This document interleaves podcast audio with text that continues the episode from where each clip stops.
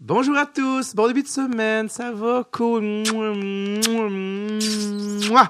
David Bocage euh, qui vous parle pour un nouvel épisode de Dread sur le tape cette semaine. Avant que je rentre euh, dans les détails qui mènent à l'épisode d'aujourd'hui, que je vous explique un peu le contexte, je voulais vous dire quelque chose parce que si vous écoutez l'épisode en temps réel, euh, on est le 4 février 2019 ou à peu près aux alentours. Et je suis très content. Je pense que j'en ai, je, l'ai mentionné peut-être dans un épisode précédemment, mais je suis très fier d'avoir participé à une série qui s'appelle Le Killing. Et, euh, j'en parle parce qu'il y a des, tellement des bons projets qui se font qui n'ont pas assez de, publicité, puis on, on- personne n'en entend parler. Et là, je vous le dis parce que tous les épisodes sont sortis. Je n'osais pas en parler avant parce que je trouve ça gossant de- de- d'envoyer quelqu'un regarder une série quand il y a deux épisodes, quatre épisodes de disponibles. Là, ils sont tous sortis. Ils ont commencé à sortir en début janvier, puis là, c'était deux par semaine. Et depuis le 28 janvier, ils sont tous sortis. C'est huit épisodes. Le Killing, c'est euh, tellement cool. Ça se passe sur un. euh, je sais que c'est pas clair là, quand on voit la bande-annonce sur, euh, sur Facebook, mais c'est- ça se passe dans un camp de jour. C'est vraiment un type d'humour à l'américaine, à la Wet Hot American Summer. C'est un ami qui a fait ça, Alec Pronovo, qui a écrit et réalisé. C'est avec lui que je fais toutes mes vidéos euh, de, du ZooFest, mes vidéoclips depuis longtemps. Et honnêtement, je suis vraiment fier d'avoir participé à ça. J'y interprète le très zélé Vertèbre, qui est le moniteur du camp de- du jour de. Voyons, comment t'appelles ça? Du service de garde. Je pas comme mes parents. Comment il dit? Comment il s'appelle? Quoi? Denis? Hein? Hmm. Donc, euh, bref, ça pour dire, tous les épisodes sont disponibles, les huit en ligne, sur nouveau.ca. C'est la plateforme web du canal V, qui est anciennement TQS, comme je l'ai déjà dit. Et, euh, c'est cool parce que, honnêtement, c'est vraiment des petites chips. C'est des, des, des amandes enveloppées de chocolat. Là. Ah, une seulement, c'est fini. Tu passes tout au complet. Tu regardes d'une shot, ça se regarde comme un genre de... Comme un peu comme un film en pièces détachées, vraiment. C'est un- une série, en fait, carrément. C'est une série que tu binge-watch les épisodes. Donc, et on se croise les doigts pour qu'il y ait une saison 2. J'adorerais qu'il y ait une saison 2. Donc, euh, honnêtement, allez checker ça, partagez.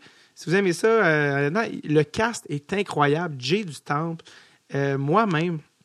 Le cast est incroyable. Non, c'est vrai, mais il y avait Anthony Montreuil, euh, Daphné à côtés, Louis Carrière, qui joue le rôle principal là-dedans, qui est à l'École nationale de théâtre. Une future star. Ce gars-là, c'est sûr que dans 5 ans, il là, on l'a pogné justement qu'il rentre à l'école. On était chanceux, mais ce gars-là, c'est de, la bombe d'acteur. Il est tellement bon, tellement attachant. Il y a euh, aussi qui joue là-dedans, euh, dont, le prénom euh, m'é- m'échappe. Rosalie Vaillancourt. Allez checker ça. c'est le casting. Il est, vraiment. Le monde a tellement la face de l'emploi. Tout le monde là-dedans. C'est, c'est vraiment nice. Allez checker ça. Puis en plus, la chanson thème, détruire des marmottes aplaties. Là, si ça te convainc pas, mon gars, t'as des problèmes, honnêtement. Puis je dis mon gars, mais ma fille aussi. c'est vraiment, je m'adresse à tout le monde. Là. Pas l'affaire de sexisme. Puis, euh, tu sais, non. Rien de ça. Alors, comme dirait Sam Breton. Alors. Donc, euh, tout ça pour dire, c'était pour le killing. Allez checker ça, nouveau.ca. Euh, J'enchaîne avec euh, le podcast. Juste avant que je parle de l'épisode, je veux aussi vous dire que c'est vraiment cool ce qu'on a réussi à, construire puis à développer avec le Patreon. Il y a vraiment une belle communauté, les membres Patreon. Il vraiment, c'est devenu un endroit où on discute un peu des épisodes après coup, les épisodes que vous avez aimés, pourquoi vous avez aimé ça, ça vous a rappelé quoi, tout ça. Puis ça, ça se passe sur la plateforme euh, Patreon et je trouve ça vraiment cool, cette espèce de petit cercle-là euh, des, des- des fans du podcast. Puis euh, il y a un gars cette semaine qui m'écrivait que. attends, je vais essayer de retrouver son nom en même temps que je vous parle. Qui me parlait de que l'épisode de Martine Vlasic, qui a beaucoup fait jaser, qui est un épisode honnêtement que j'adore. Et c'est Marc-Olivier Boudreau, Boudreau, dis-je. Boudreau, il y a beaucoup de Boudreau en Gaspésie. Viens-tu de la Gaspésie, Marc-Olivier? Euh, Boudreau, c'est euh, aussi beaucoup d'Acadiens, Boudreau. Je vieillis, tu vois que je pars sur des tangentes. Et, euh, et oui, il parlait de, de l'épisode de Martine Auclair, qui est by the way Auclair Vlasic, qui fait, qui fait beaucoup jaser, parce que c'est vraiment un épisode, je pense qu'on peut qualifier de. Qui s'adresse à tous, tu sais, vraiment. euh, autant euh, gars, filles, fans de hockey, pas fans de hockey, tout le monde, je pense, trouve son compte dans les bonnes entrevues. Puis euh, il me disait que il a écouté l'épisode avec sa copine et c'est sa copine, cette fois-ci, qui a dit de se fermer la gueule parce qu'elle voulait écouter.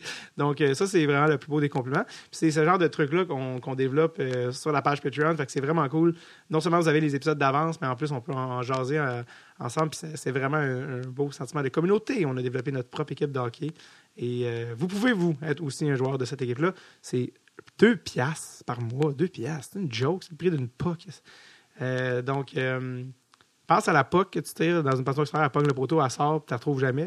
Mais imagine ça, mais pour de tu sais, it's a given, c'est sûr que oui.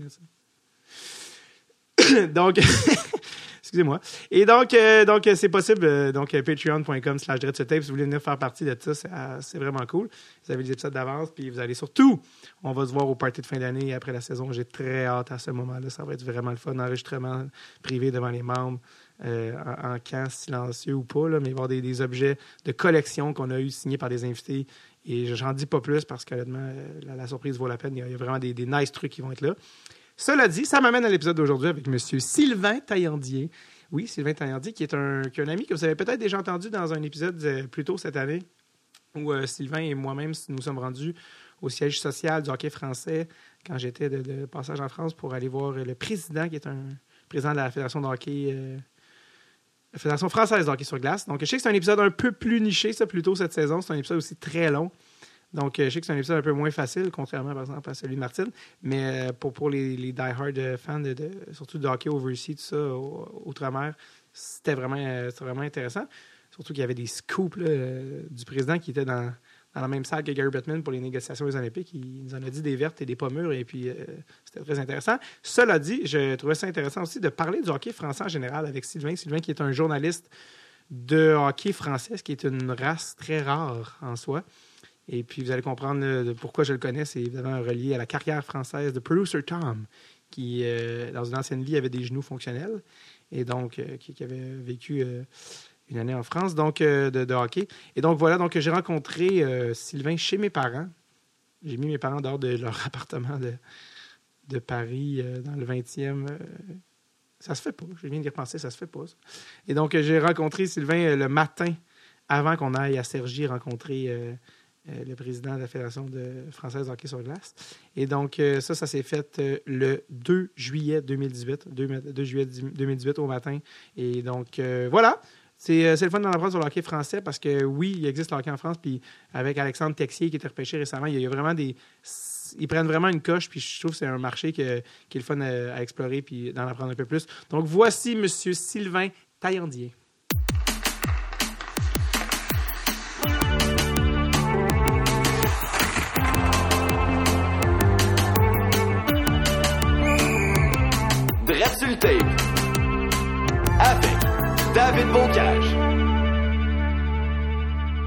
Donc, c'est directement de l'appartement de mes parents dans le 20, dans le 20e, dans le 20e arrondissement, voilà, euh, de Paris que je suis. euh, oui, la grosseur d'appartement, euh, vous n'avez pas de visuel, mais c'est ce qu'on appelle au Canada un salon. Donc, je suis accompagné de notre, notre acolyte français, la référence du hockey euh, français, Monsieur Sylvain Talandier. C'est bien ça, Talandier? Salut David, c'est Taillandier. Et, Taillandier, ouais. C'est ça. Et bah, je te remercie beaucoup. C'est moi qui est ravi d'être avec toi. Référence, je sais pas. euh, Passionné, ça c'est sûr par contre. Oui, non, non, franchement, euh, quand même. faut bien dire. Oui, en fait, c'est euh, c'est ça. Avec, avec, avec Thomas, je me demandais c'était comment, comment on prononçait ton nom. Il semblait sûr de lui, mais finalement, il avait tort. Donc, euh, euh, oui, en fait, pour les gens qui savent pas, euh, ben, en fait, les gens ne savent pas, ben, je, je t'ai nommé non, dans, dans les trucs, si vous avez déjà écouté la mission Forsberg, mais euh, que tu un, un des secrets les mieux gardés de la mission Forsberg parce que ça s'est fait quand même en équipe, ce truc. Et euh, les gens euh, sont pas au courant, mais les courriels venaient de partout dans le monde. Euh, autant mon frère s'occupe du booking de Calgary que moi de Mon- à Montréal. Bien, Sylvain de Tours en France, qui est en banlieue euh, parisienne, si on veut. Ben, peut-être même un peu plus loin que la banlieue. Un, un peu plus long. On appelle Ouais. ça le jardin de la France en fait. Ouais. C'est- très beau, très calme, mais c'est assez éloigné de la réalité parisienne. Ouais, ouais, non, quand même. Donc, euh, tu as aussi envoyé des courriels en France. Euh, c'est toi qui nous avais, je me souviens, pour Tommy Boustet. Ouais, euh, exactement. Oufé Baudine, euh, tout ça, c'est des trucs, c'est toi qui, qui nous avais aidés. en fait, c'est toi qui les avais contactés d'abord. Puis euh, après ça, bon, ça c'est Un ancien du Canadien aussi. Euh, oui, c'était Mats Naslund, mais. Mats pour des raisons comme ça aussi je l'explique dans le dans le making of du de la mission Forsberg qui s'appelle à la recherche de Peter. Il était tellement loin que c'est impossible en fait euh, d'aller le voir dans, dans le sud. C'est long la Suède, ça n'a pas l'air, mais c'est très très long.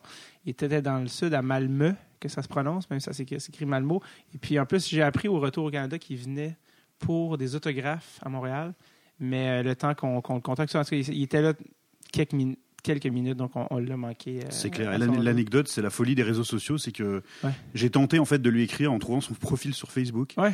Et je l'ai eu en direct comme ça, quoi. C'est Ouais, euh, complètement improbable. Je m'attendais jamais à avoir une réponse. Et finalement, quand on ose et qu'on s'exprime correctement, et qu'on a un beau projet derrière, et le projet, euh, ton projet était facile à vendre, et votre projet avec Thomas était vraiment top. Donc, euh, c'est un plaisir de vous y aider, en tout cas. Je croyais que c'était un faux. Ah, mais t'es gentil, merci de, nous avoir aidé, mais je croyais que c'était un faux compte même, tellement que c'était. euh, bon, sur Facebook, il y a beaucoup de faux comptes. Donc, c'est ça, en fait, tout ton lien avec, ben, avec Tape, avec le podcast, en fait, c'est relié à celui qu'on appelle affectueusement ici Producer Tom. Et euh, oui, en fait, c'est ça. En fait, comment tu as connu Thomas Ça remonte à quand et dans quelles circonstances? Alors, ce, ce bon Thomas est tout simplement venu jouer à Tours, dans la ville Oui. où je couvre le hockey sur glace, Mhm. comme gardien de but émérite, auteur d'une fantastique saison. Un petit peu moins bien en playoff, mais on va pas remuer le couteau dans la plaie. mais Il, donc commence, voilà, à, il commence à faire son deuil. L'ouvrir. Non, c'était une saison vraiment fantastique euh, avec une équipe jeune, de, euh, avec euh, quelques Canadiens, quelques joueurs d'Europe de l'Est motivés, jeunes, prêts à faire briller un club qui venait de tomber de quand même de deux divisions Mhm. au niveau administratif. Et Ouais. ça a été une, une superbe aventure que j'ai suivie presque de l'intérieur, parce que je suis vraiment le hockey de très près à. Tours. Et voilà. Parce qu'en fait, il y avait d'autres euh, Canadiens sur l'équipe. Il y avait un autre gars avec qui moi j'ai joué au secondaire qui s'appelle euh, Philippe Raguette. Philippe Ringuette, bah, bien sûr. Mais sûr. Philippe Raguette. D'ailleurs, il y a une- Avec l'accent français, c'est encore mieux. C'est ça. Il y a une photo qui restera sans doute mythique où ils sont en train de, de jouer aux échecs dans un bar de, de Tours. Ouais, c'était pour un, C'est- c'est- pour, passer, pour passer pour les gars sérieux, c'était parfait. c'était pour euh, un article, ça, non, dans le Ouais, journal? ouais, Pour ton article? exactement. Et donc, c'est toi promotion? Ouais. Dans le fond, je lisais C'est moi qui l'ai prise la photo. Ouais, c'est ça. Je lisais les articles de toi avant de savoir que c'était toi, dans le fond. Oui, parce qu'en fait, euh, c'est comme ça en fait, que j'ai connu euh, Thomas. En fait, c'est par Philippe Ringuette. Parce que Philippe Ringuette était euh, un copain du secondaire. Puis euh, quand il est revenu de la France, on avait coaché. Et quand j'ai coaché, je le mets en des guillemets. là, on était des, des, des gens derrière le banc. on n'avait aucune expérience, mais il m'avait dit Ah, j'ai un copain qui pourrait peut-être coacher les gardiens de but. Fait venir euh, Thomas. Puis en fond, c'était ce qu'on appelle le début d'une longue amitié. Non, non. Donc, euh, donc euh, c'est comme ça que j'ai connu en fait Thomas. Ouais, bah, il, de- re- il revenait de France, il, il faisait 185 livres, euh, des petites fesses bien serrées. Dans ça, c'était vraiment, c'était vraiment une autre époque. Non, puis bon, deux gars, euh, deux bons gars intelligents avec des bonnes valeurs, euh, tout ce qu'on, voilà, on adore. Nous. Ouais, puis euh, Philippe Reguette qui avait eu une saison aussi, il faut dire, assez. je pense qu'il y avait trois points par match. là. C'était un truc. Ouais, ouais, c'était, bah, c'est la troisième division française, surtout à l'époque. c'était- Ce qui était en fait, c'était la troisième ligue française, mais c'était la deuxième division. Ça s'appelle D2, ouais, c'est ça. En fait, ça. tu as Ligue Magnus, Ouais. D1, D2, D3. Exact. Mm. Mais c'est ça, il faut, faut, faut spécifier parce que c'est comme. C'est ça, si tu pas les référents, Magnus est la meilleure ligue euh, française, D1, D2. Sauf que si tu es en ce qu'on appelle France 3, dans le fond, tu es en D2 parce que tu es dans la troisième meilleure ligue française. Ouais, Donc- ça, mais je soupçonne certains clubs de D1 ou de D2 de pas préciser exprès Ouais, pour avoir ça. un Canadien qui croit arriver en première ou en deuxième division alors Ah ouais, qu'il hein. arrive dans les, Les a- astuces pour. euh, euh, ah oui, c'est Exactement. Je suis sûr que ça fonctionne. Mais Philippe, lui, qui avait été un très bon joueur junior 3A, par exemple, à- au Québec, qui est arrivé à- en Division 2, qui avait fait quoi, 2-3 points par match, là, si je me souviens. Ouais, ouais, non, c'était une, C'était c'était- assez. euh, c'est une très grosse saison. En fait, c'est juste qu'en playoff, en série plutôt, c'est bien de parler en français, sais que ça me tient à cœur. Euh, en série, ils sont tombés sur une équipe accrocheuse et euh, avec beaucoup d'expérience de Toulouse. D'ailleurs, ça s'était pas très très bien passé sur les deux matchs. Je me demande même avait si eu- Philippe avait pas été suspendu oui, alors oui, qu'il avait ça. absolument rien fait. Je oui, c'est ça. Il y avait, il y avait, il y avait de- du théâtre. là. les, les coachs s'étaient Mais- battus presque. Enfin, Ouais, ouais. Mais je, pense- quoi. je pense qu'il n'y avait pas. Est-ce que, en saison régulière, est-ce qu'il y avait eu des défaites, l'équipe à toi? Non, non, non, invaincu. Et d'ailleurs, j'avais fait une page spéciale que. Thomas, a, je pense, a gardé. Ah oui. Il m'avait montré, je crois, il avait la, la page. Où... Il n'y avait aucune page, sais défaite, puis il est arrivé un truc, euh, je sais-tu en saison ou régulière, ou en, tout cas en début de série ou fin de saison, où Philippe avait été suspendu Ouais, c'est en série justement. ouais. pour avoir été le troisième homme dans une bataille, mais il y avait.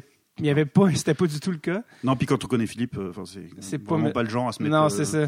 directement Puis, la tête euh, dedans. Là. Donc, c'est fait, donc le meilleur joueur s'est fait suspendre et ils ont perdu en playoff. En plus, Thomas s'est pété le genou en série. En fait, tout, tout s'est écroulé. Ouais, complètement. Je pensais que cette équipe-là euh, serait championne, mais il y a aussi la, la jeunesse, parce que ce genre de, de match, on t'y plonge parce qu'on sait que ton équipe est jeune et Mhm. qu'on veut te sortir de ton talent en fait, parce qu'on sait que tu es dominant en fait Ouais, sur la glace. Donc l'équipe de Tours était meilleure pour moi sur la glace techniquement, Mhm. mais elle a été sortie du match par euh, des événements en dehors de ça, et donc euh, c'est un peu c'est un peu dommage, mais ça reste voilà, ça reste des souvenirs forts. C'est c'est pour- Est-ce que c'est la seule saison invaincue de Tours?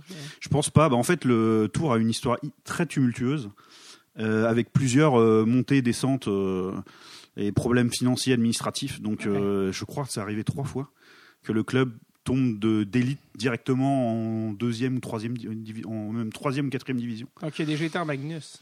Oui, oui, oui. Bah en fait, euh, euh, si je me trompe pas, euh, l'année d'avant cette année de D2, c'était la dernière année de Magnus de, de Tours. Donc Tours était, avait été éliminé au premier tour des séries, et l'année d'avant, Tours avait été en finale, je crois. OK, donc il y a eu des bonnes années. Non, quand pas l'année d'avant. Non, non, je dis non, bien avant. Mais en tout cas, c'était déjà arrivé que l'équipe, elle est allée en finale contre Mulhouse, et c'était terrible pour le hockey français. Mais Mulhouse et Tours ont été, on sont descendus après directement. euh, oui, au fin fond des, ouais, pour des problèmes financiers administratifs. Et et C'était l'année du lockout. En 2004-2005. Et Mulhouse avait deux joueurs de Ligue nationale qui étaient venus. Euh, et il y en a, il y en a, il y en a qu'un qui était resté au final, d'ailleurs. Mais euh, Est-ce qu'il y a des noms? C'était quoi les noms? il y avait Steve Montador Ouais, celui qui est décédé. et, et euh, Euh, Steven Reinprecht, ouais. Ryan Precht, ouais. Ouais, donc, euh, Steve celui qui est décédé. Ouais. Alors lui, je crois qu'il n'était pas resté. Il n'était pas resté très longtemps. Il n'était pas là en série. Mais pour la finale, il y avait euh, Ryan Precht en face des joueurs de tour, donc euh, C'est- quand même un peu compliqué. C'était quand même un excellent joueur. là. ouais, exactement. Steve Montador, qui, je sais pas si tu vois là-bas, il est marqué Game Change dans les livres euh, de mon père. Game Change, c'est le, le nouveau livre de Ken Dryden sur les commotions cérébrales. Et le, la le, sujet principal, c'est Steve Montador. Ouais. C'est lui parce qu'il bon, il est décédé de- des suites. de- Bah, le sujet est chaud en ce moment. hein. Là, il y a Ouais, eu non, c'est- une conférence de presse un peu surréaliste de la Ligue nationale là, qui, pour qui il n'y a pas de problème vraiment. Ouais, non, c'est ça, euh, la, la tête, euh, la tête dans le sable. Mais euh, donc euh, voilà, donc euh, c'est comme ça que en fait euh, Thomas et, euh, et Sylvain se sont connus et, et quand on avait besoin d'aide pour la Suède, Thomas m'a dit bon, euh, je vais demander à, à notre copain. Donc euh, en fait ça, donc euh, il est journaliste euh, à Tours. Euh, pour, pour le hockey particulièrement. Et euh, ce qui m'amène à parler du hockey en France, parce que le hockey, euh, c'est pas. C'est pas le sport national. non, c'est ça. Quand on pense à la France, on pense pas nécessairement au hockey. Euh, l- Mets-nous en contexte, en fait. Euh, le hockey en France, pourquoi? Non, c'est pas vrai. Non, mais- je fais des blagues, mais le hockey en France, en général, euh, comment ça se passe? C'est c'est quoi un peu... euh, en fait, tu sais, de ton point de vue, en fait, de journaliste qui essaie un peu de- d'amener euh, de la visibilité. Là?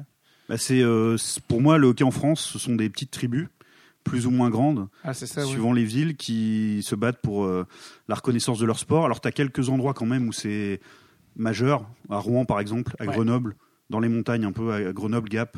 Mhm. Il y a des endroits où c'est très prégnant, c'est-à-dire sur place, c'est vraiment le club numéro un. Ouais. Mais c'est quand même la rareté. Quoi. Et, Ouais. et quand on parle de club numéro un, on parle pas de public à 10 000, on parle de public à 2, 2500, 2000, Ok. tu vois, c'est, comme ça.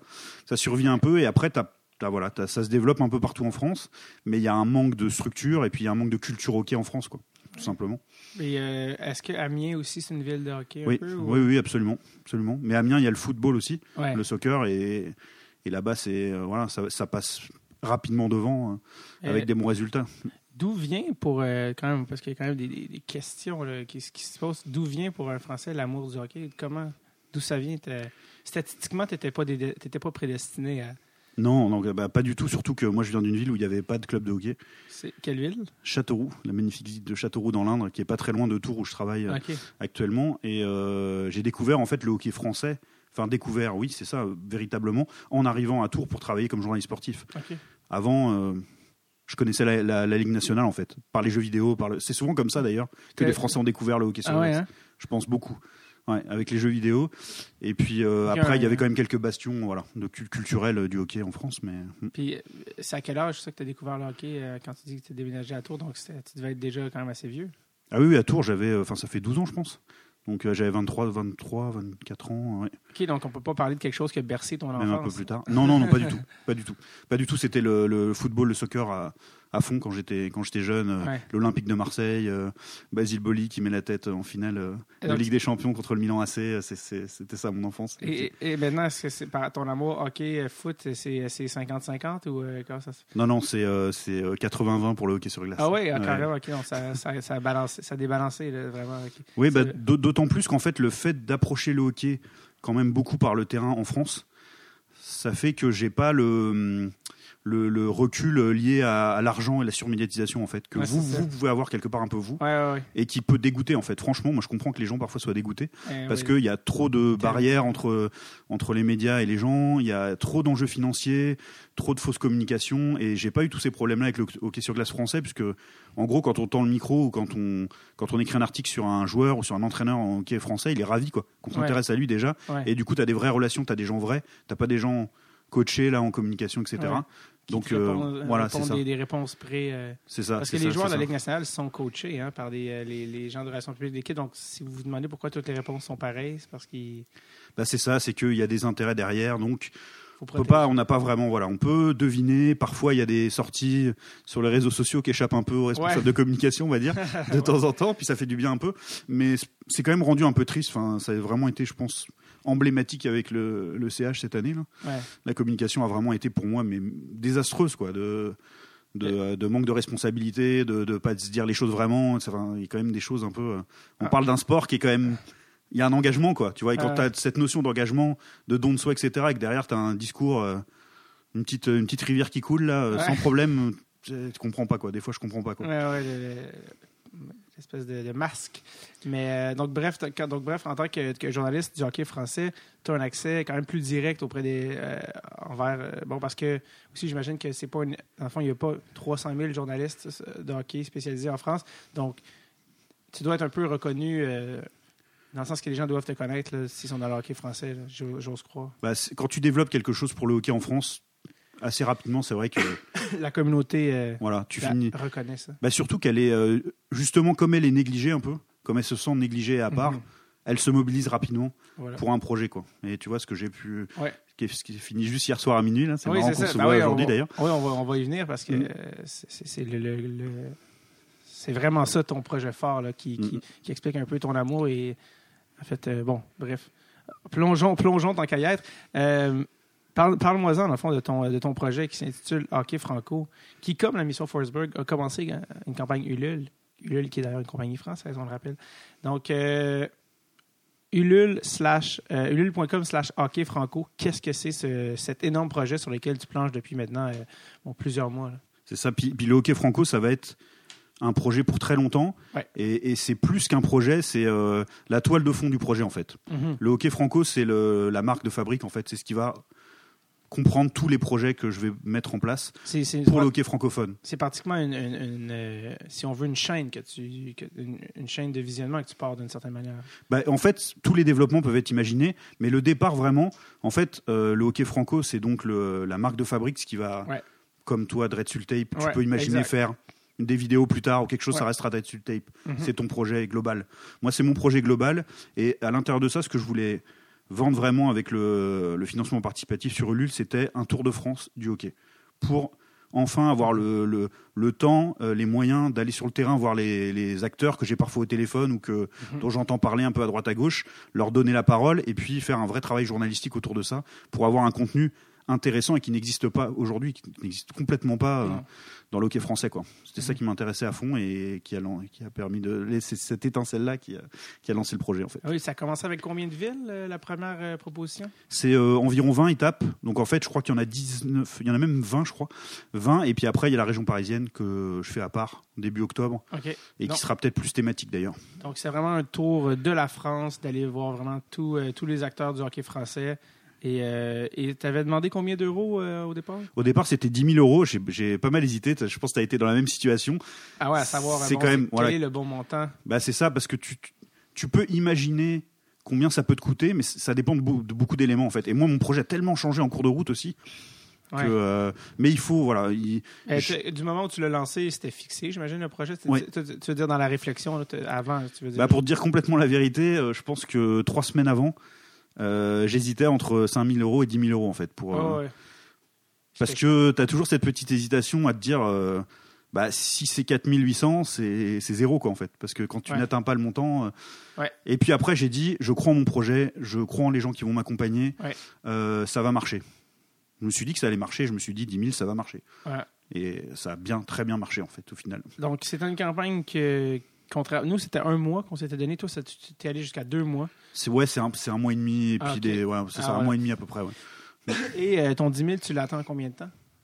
En fait, euh, au bout d'une, de 10 jours environ, une dizaine de jours, euh, j'ai, euh, j'ai fait une- un live Facebook, hein, en direct sur. Facebook, parce que te- Tom nous- m'avait dit que c'était vraiment une bonne idée, que ça marchait bien. Pour tentons l'expérience. Rejoindre, rejoindre la communauté. Ouais, puis je pense mettre vraiment un visage animé sur, euh, sur un projet, Ouais. et, et- parce qu'il y a, il y a une forme de, de doute quand même, je pense, quand tu lis un projet comme ça, qui y a derrière, qu'est-ce qu'il fait, enfin Ouais. tout le monde te connaît pas. Et en fait, donc j'ai fait euh, ce, ce, ce direct-là en vidéo et en fait j'ai fixé un challenge, au, un défi aux gens. En fait, en disant, bah, si on a, si on passe de 70% qui était le chiffre euh, où quand j'ai commencé en fait Ouais. ce- cette vidéo, à 75% en trois jours, tous tous les donateurs auront euh, un petit cadeau en fait, en Mhm. plus de, de, de- des contreparties euh, de base quoi. Ouais. Et en fait, en trois jours, ça a fait 30% en fait. Donc ça a fait Donc, les étais allé 100%. chercher. Les Ouais. 100% sont arrivés en, en deux semaines. Alors, euh, donc, euh, beaucoup de gens ont eu un petit cadeau, c'est ça? que Bah, tout le monde aura, euh, ouais, c'est un, un- un porte-clés décapsuleur en fait. OK. Et c'est pas marqué sur le site en fait, je l'ai annoncé, donc je le voilà, c'est commandé là d'ailleurs. Ouais. Et donc tout le monde, même ceux qui euh, qui ont commandé, qui ont donné en dessous de 7 euros. Normalement c'était la première contrepartie était à 7 euros, bah, même à 5 euros, euh, ils auront au moins un souvenir. euh. Voilà. Et ça s'ajoutera évidemment à tous ceux qui ont pris euh, quelque chose quoi. Puis, tu avais, aussi, c'est que dans tes, ton- dans- tes contreparties aussi, c'était extrêmement unique. Toutes tes contreparties étaient uniques. C'était beaucoup des, des chandails de hockey, des jerseys, là, vraiment des, des, des chandails de hockey que tu avais fait euh, signer, je crois, ou en tout cas, ben, pas, pas sans signer, mais qui étaient trop très uniques. Tu en avais de Cristobal Huet. Euh, que t'avais- parce que bon, tu avais, réussi à avoir. Parce que tu connais les gars, dans le fond. Bah, celui de Cristobal Huet, c'est un collectionneur en fait. C'est pas un maillot qu'il a porté. OK. C'est un maillot euh, siglé à son nom, etc. OK, ouais, ouais, c'est ça. Qui est qui n'est pas signé d'ailleurs, mais ça, ça, ça, ça aurait pu s'arranger. Ça, pas ouais, problème. Euh, non, en fait, ouais, il y en a, il y en a un par contre qu'il a, qu'il a, qu'il a porté, euh, qui date du championnat du monde de hockey sur glace et qui lui est signé par toute l'équipe. Ouais, ça, euh, Donc, ça, c'est quelque chose que tu avais réussi à avoir pour. euh, ouais, ça c'est la fédération qui m'a, qui m'a envoyé deux maillots en fait, mhm. Euh, un de Stéphane Dacosta et un de Cristobal Huet, signés par toute l'équipe de Et- France. Donc ça, c'était vraiment des lots. euh, Ils, ils t'ont envoyé ça avant la campagne ou pour la campagne? Ah, En fait, je les ai démarchés. euh, Il y, a, il y a eu en fait un match des étoiles du hockey français OK. qu'ils ont appelé à All-Star Game d'ailleurs parce qu'en France, on aime bien donner des noms anglais à tout. Ah oui, c'est ça. Et, et du coup, je m'y suis déplacé parce que c'était l'occasion de parler de mon lancement de projet qui était imminent et de la campagne. Et donc j'ai vu un, un membre important de la fédération sur place, je lui ai présenté le projet et il m'a dit Ok Sylvain, qu'est-ce qu'il te faut? Qu'est-ce que tu veux? J'ai dit bah, Ce qui serait super, c'est d'avoir des places à faire gagner pour des matchs de l'équipe de France. Et puis, euh, si je pouvais avoir un ou deux maillots euh, d'équipe de France, ce serait super comme contrepartie. Quoi. Ouais. Et il m'a fait envoyer quatre places pour un match de l'équipe de France qui était avant le début du financement participatif. Donc j'ai fait gagner dans le groupe Facebook Hockey que je dirige, et puis les deux maillots. Donc euh, ils ont été super quoi. Je me suis dit que j'aurais dû en demander 10. je m'en étais Ouais, dit c'est 10. ça. Non non, ils ont été ça a été vraiment super et après euh, ce qu'il faut dire c'est que et ce que voilà, je dis, ça me tient vraiment à cœur, c'est que le hockey français s'est vraiment mobilisé dans les clubs. Il y a, il y a 80% des clubs de euh, Magnus et de D1 qui m'ont euh, mis de côté ou envoyé un maillot quoi. Au moins un maillot et certains en ont envoyé euh, 4 5 euh, Wow. Donc, vraiment, il y, y a vraiment quelque chose au niveau de la communauté de hockey française et que les gens se tiennent parce que, bon, euh, vous êtes une minorité. Et puis c'est vraiment l'angle médiatisé, médiatisons le hockey français. ça. Là, ça parle à tout le monde quoi. Je veux dire, c'est le le grief numéro un Ouais, de tout le monde dans le hockey, supporters, arbitres, entraîneurs, ça prend tout le monde dirigeant, c'est le fait que même les chaînes de télévision françaises qui achètent les droits, elles passent euh, en catimini quelques matchs par-ci par-là, mais sans vraiment les traiter avec beaucoup d'égard. Est-ce que les matchs en Magnus sont diffusés à la télé? Non, alors il y a euh, le seul diffuseur de tous les matchs de Ligue Magnus, c'est sur Internet. Mhm.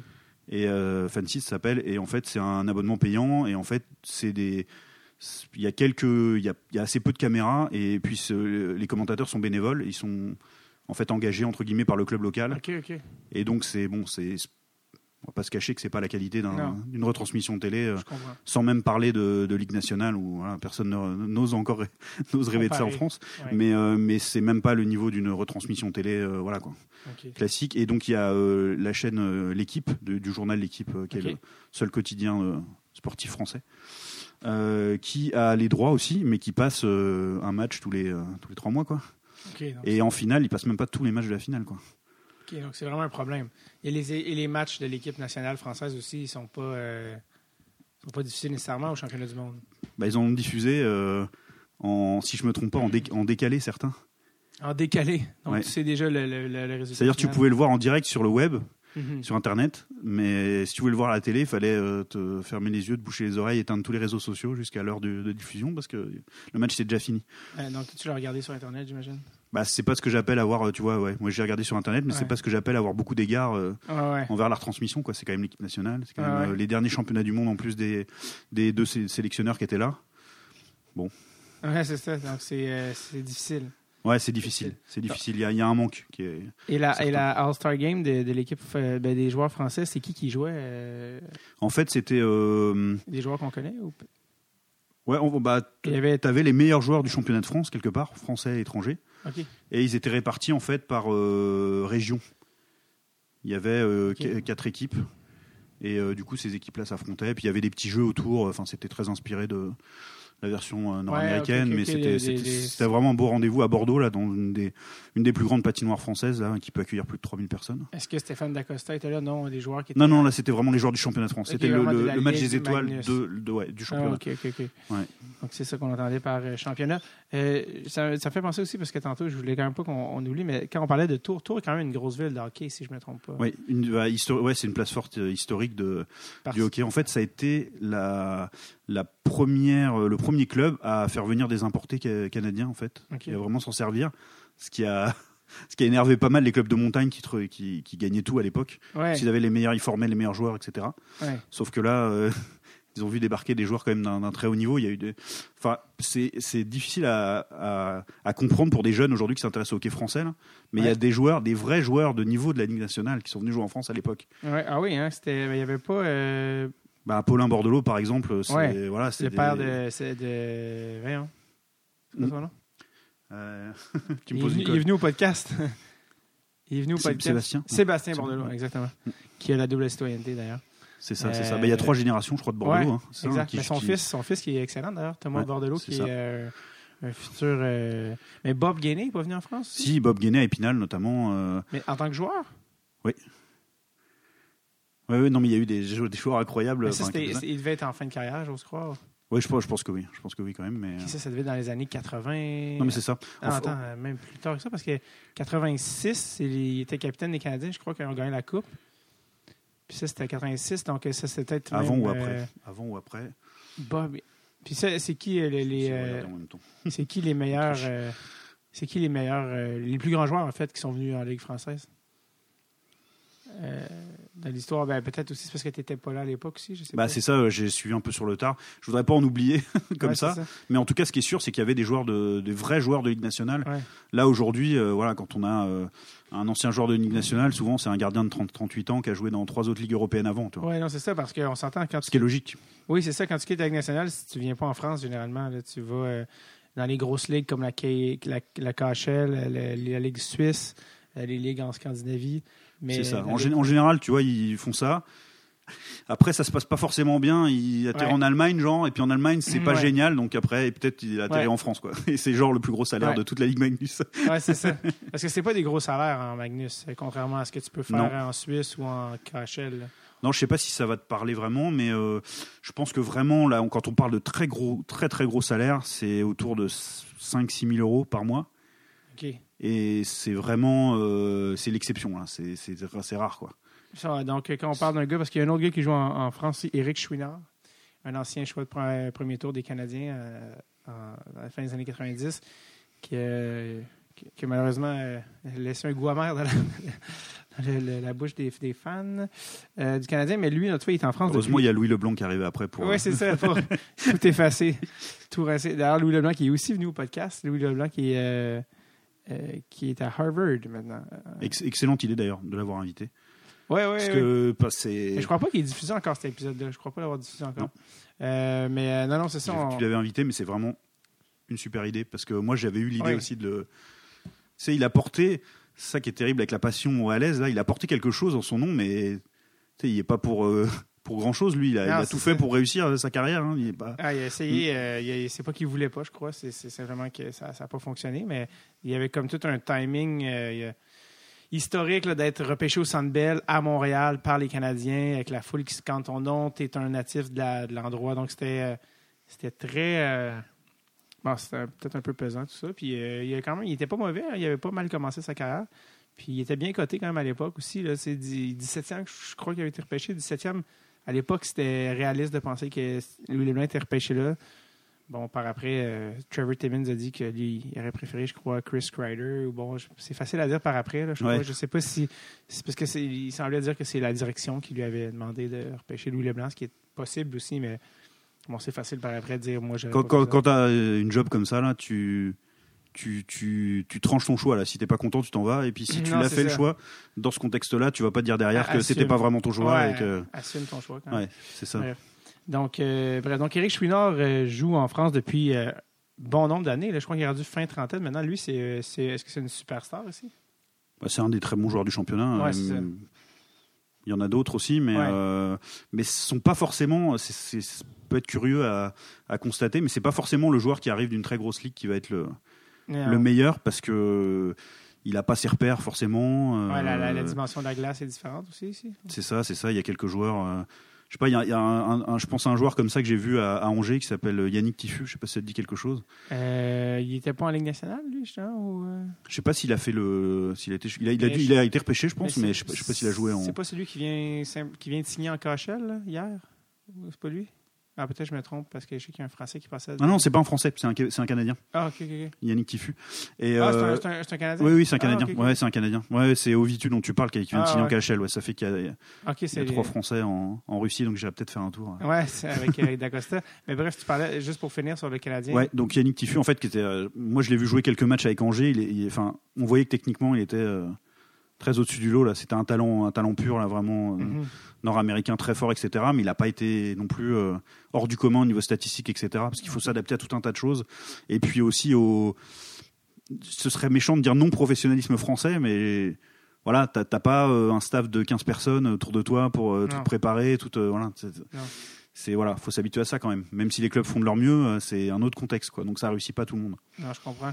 Et euh, est-ce que, est-ce que tu connais aussi euh, à Lyon, il y avait un Nicolas Bignac qui jouait? Oui. Ouais, Nicolas Bignac aussi, c'est un, gars que- qu'on connaît bien, euh, ben, que je connais bien dans le sens qu'il a joué, euh, il était allé à la même école que moi, donc il était un an plus vieux. Et maintenant, il est- mais lui, il a joué à Lyon deux ans, je crois. Ouais. Ça a été même qu'il a fait le monter le club de division, si je ne me trompe pas. Il était de la, sûrement de l'équipe qui est montée de D1 en Magnus, ouais, probablement. Ouais. Ouais, ouais. c'était une, une énorme équipe de Lyon hein, qui, avait, qui avait dominé le championnat très largement avec une attaque de feu. ouais. donc lui avait fait partie de ça à ce moment-là. Il a, il a joué, je pense, en Magnus l'année d'après. Euh, mais j'imagine, est-ce qu'il y a une grosse différence entre Magnus et Division 1 en termes de, de financement? Ah oui, oui, majeur. D'où d'où vient l'argent en Magnus, les commanditaires? Euh, pff, oui, oui, oui, oui, oui, oui, les commanditaires. Parce que c'est pas les euh, droits télé. hein. Non, mais on parle vraiment pas de gros budget non plus là. Mais on- en, en Magnus aujourd'hui, parce que ça a quand même un peu augmenté au fil des ans. Si t'as pas un million et demi d'euros, euh, c'est très très compliqué. Il y a quelques clubs qui en ont beaucoup moins, qui se débrouillent, mais Et les, les joueurs. euh, combien, combien de joueurs, en fait, que tu as le droit en, en Magnus ou, euh, ou Alors en fait, la, la règle qui a été établie, parce qu'il y a un moment, c'était euh, d'ailleurs Tour un peu euh, été célèbre pour ça malheureusement, Ouais. mais ils ont aligné une équipe. Justement, bah, c'était l'année euh, l'année d'avant celle où Thomas est arrivé dans l'équipe, donc c'est-à-dire où ils étaient de la dernière année de Ligue Magnus. En fait, depuis Tour n'a jamais été plus en Ligue Magnus. Je crois que Thomas a joué en 2009-2010. Donc c'était C'est ça, exactement. 2008-2009, euh, il y avait, je crois, un seul Français dans toute l'équipe de Tour OK. et 80% de Canadiens et quelques Tchèques, Slovaques, quoi. Et en fait, à l'époque, c'était la règle, c'était les passeports européens. Ouais. Donc il y avait que des Canadiens italiens, Canadiens irlandais, euh, hongrois, canadiens, euh, quelque chose. Donc les euh, Canadiens qui avaient une double citoyenneté, au fond. Ouais, ouais. Bah des Canadiens quoi, mais bon, Ouais, ça. ils, ils trouvaient, ils avaient un, un grand-père ou euh, parlant, ouais. voilà, donc c'est même Thomas, il est polonais, il aurait pu. c'est ça, c'est ça, ça. Mais ça, ça, ça, ça rimait pas à grand chose honnêtement quoi. Ouais. Quand t'es dans un championnat français, tu imagines une équipe, euh, une équipe canadienne avec zéro. euh. Non.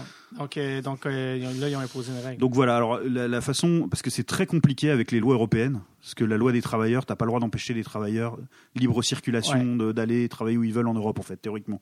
Donc ce qu'ils ont fait en fait, c'est qu'ils ont obligé les clubs à avoir au moins 10 joueurs de 10 joueurs plus un gardien formés localement. Et ce qu'ils appellent formés localement, c'est-à-dire formés en France, qui a fait son, ses, ses années de jeunesse de hockey en France en fait. Et donc aujourd'hui, tu peux pas avoir sur la feuille de match le soir du match là plus de 11 étrangers dont ton gardien puisque tu es obligé d'avoir ouais. sur tes voilà, le, sur le reste de ta, ta feuille d'avoir ton nombre minimum de français quoi. Donc, euh, même s'il y a des blessés, tu te trouves un- si un blessé français, trouve un autre français. Exactement. Et ce qui se donne des situations des fois euh, Malheureuse. bah c'est euh, juste rigolote en fait mais un peu pathétique où il y a un un, co- un coach de 55 ans euh, qui s'habille pour le match ou euh, Ouais, mais ça, en ou, fait. tu vois, euh, ou même une féminine, j'ai vu, euh, il y a des matchs où il y a une féminine qui était habillée pour le match, pour faire le nombre. Donc, une fille. Ouais. Parce Une que joueuse, ouais. pour jouer en D. Pour faire le nombre. Bah, en D1, bah, en D1 je l'ai vu. En Magnus, euh, je ne sais pas. Mais en D1, c'est arrivé euh, cer- certainement. ouais. Est-ce que est-ce que t'es euh, que capable de suivre dans Non, que- non, mais elle aurait pas joué une minute là. euh, heureusement. t'es seulement habillé. Ouais, c'est ça pour faire le nombre. Mais quand on est rendu là, c'est Ouais, quand même triste quoi. Surtout c'est pour pas la faire jouer. hein. Mais, non, non, c'est ça. C'était juste pour pas se faire sanctionner parce que sinon c'est match perdu au- automatiquement. Donc, euh, OK, complè- Mm. complètement. Ouais, ben justement, à Tours, euh, Tom m'en a conté des bonnes, des histoires qui feraient sourire beaucoup de gens.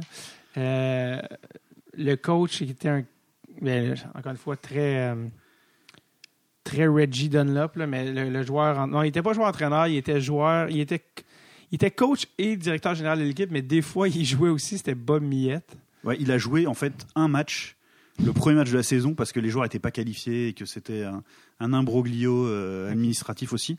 Mais il avait une cinquantaine d'années, lui. là. Ouais, ouais, ouais, ouais, Puis il a joué, à- il est arrivé en tant que joueur en France, à Lyon, puis, tout- puis Tours. Et en fait, effectivement, il est euh, ben, jusqu'à cette la dernière sais- la saison passée, il était encore entraîneur à Tours. Là, le nouveau président l'a un peu mis dehors. parce qu'en fait, il était parti, il était revenu. C'est ça, de plusieurs fois, c'est arrivé. Et euh, c'est un vrai personnage du, du hockey français. Ben oui. Parle-moi Euh, parle-moi un peu de ce Bob Millette parce qu'il est très coloré et très divertissant. C'est ça, c'est ça, c'est un, c'est euh, donc donc il est arrivé. euh, C'est un Québécois. Ouais, c'est ça. C'est un Québécois qui est, qui est arrivé en, en France en tant que joueur, qui a une personnalité très forte, euh, beaucoup de croyances. Mhm. Peut-être que Tom t'a t'a parlé un peu de ça, mais il, voilà, il, il met du sel des fois sur les le filet adverse pour porter euh, malheur. Ou Ah, il y a des petites céré- du cérémonial, des choses comme ça, des choses qui restent probablement entre l'équipe. Donc moi je sais pas tout personnellement, Ouais. mais je sais que ça existe et, qui- et qui euh, et qui voilà qui est qui est très axé sur la communication qui aime parler de son sport, qui est très passionné, qui euh, voilà quoi, qui c'est c'est ouais, un, un- un sacré personnage qui a souvent eu des bons résultats sportifs, Avec toi. voire des très bons euh, avec euh, voilà avec Tours, Et, mais qui était en fait au milieu de cette cette longue période où où Tours montait redescendait systématiquement pour des problèmes de finances. euh, et, et où il a été beaucoup pointé du doigt parce que euh, très bien payé. À un moment donné, c'était probablement le- l'entraîneur le, plus payé de, de France, je pense.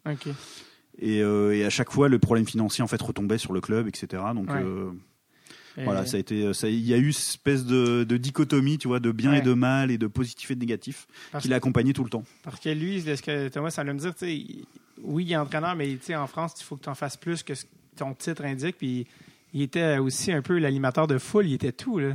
Ouais, Il ouais, disait la il aimait présentait les joueurs, c'était Mm, mm. oui, c'est ça, il y avait une personnalité, mais allez, tout le monde, tu sais, mais tu pensais, tu penserais jamais à voir un entraîneur faire ça au Canada, tu sais, ça Ouais, serait, c'était à Monsieur Loyal en plus de. Ouais, non, c'est ça, c'était. ça serait jugé pas sérieux, mais ici, c'était vraiment lui Mm. qui présentait les joueurs.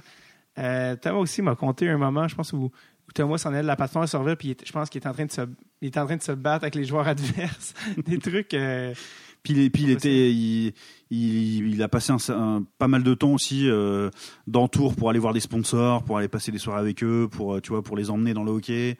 Je pense que c'était aussi très divertissant pour tout le monde d'avoir un Québécois, euh, tu vois, avec son accent, sa passion, Ouais, ouais. euh, qui parle de hockey sur glace et il a su créer un enthousiasme. Malheureusement, c'est toujours pareil. C'est- beaucoup monté l'enthousiasme, c'est beaucoup redescendu, puis c'est remonté, puis c'est redescendu, puis à un moment donné, voilà quoi. Là, le chapitre est en tout cas fermé, peut-être provisoirement, peut-être pour de bon, mais. ouais. Que- Qu'est-ce qui, euh, est-ce que- est-ce qu'il était capable de jouer quand il s'habillait comme joueur dans une cinquantaine d'années, je veux dire. euh, Bah là, il a joué, euh, je pense, ouais, quelques shifts en troisième division, quelques tours sur la glace, euh, mais il a, je crois qu'il a eu une passe sur le match. ah mais c'était, c'était, c'était en D2, ça. en même temps, c'est, assez fantastique comme histoire parce que, Ouais. en fait, s'il jouait pas, il y avait pas assez de joueurs. En fait, c'était, le joueur, le nombre de joueurs, ils sont allés au, au nombre de joueurs minimum. Je crois que, je me demande même s'ils sont pas partis à trois gardiens, dont un habillé en joueur de champ, pour faire le nombre. Et ils ont été gagner le match en fait. Incroyable. Ils ont, ils ont gagné le match là-bas, donc c'était. Ça, c'était c'était où? Ah, c'était pas, à- c'était pas à Tours. Ah non, c'était pas Tours, c'était à l'extérieur en plus. Ok, donc en il fallait faire le déplacement. euh, ouais, ouais, On a fait un petit retour momentané en deux, des deux, ouais, À ouais, 50 ouais, c'était. en 53 ans. Ouais, c'était, c'est resté dans l'histoire un peu ça. Incroyable. Mm. Euh, J'avais été voir lui ses statistiques, il avait été très bon dans le junior majeur, puis il était parti en Europe euh, euh, par après. Eric, Eric est-ce que tu le connais bien? Parce que lui, Non, il- je connais pas. Ok, per- pas du non, tout. ok. Non, non, non. Parce que je sais que lui, il a comme installé sa famille ici et tout, donc euh, je me demandais en fait euh, s'il y avait quelque chose avec ça. Euh, ton, on a parlé de ton, euh, ton projet Hockey Franco. Puis euh, bon, euh, on n'a pas encore terminé, mais ça s'est rendu à euh, 20 étapes. En fait, tu as été chercher le 10 000 euros en quelques, Ouais, c'est en deux semaines, Ouais, on va dire. pour, Et, puis- euh, et après, tu as fait euh, ce qu'on appelle un stretch goal, c'est-à-dire un deuxième but. Tu demandais 15 000 euros. Euh, c'était c'était 15 000 euros, c'était pour aller à quel niveau à ce moment-là? Bah, en fait, euh, j'ai beaucoup planché et réfléchi sur le, le deuxième projet en fait à proposer. Et en fait, l'évidence qui est arrivée à moi, euh, c'est que en fait, il y avait beaucoup de gens frustrés que euh, il n'y ait pas d'étape en fait du Tour de France du premier du nom quelque part dans leur ville et que j'avais de quoi en faire un deuxième en fait ne serait-ce qu'avec le nombre d'autres étapes potentielles. Donc Ouais. en fait, c'est ça que j'ai proposé. J'ai dit, Ah, ok, bah, ça. le premier t'es à 10 000, Rajoutons des- des- voilà, le deuxième, deux fois moins cher, à, à- à 15 000, on va faire un deuxième Tour de France Ouais. en ajoutant beaucoup de villes qui me tenaient à cœur aussi, que j'avais pas pu mettre dans le premier.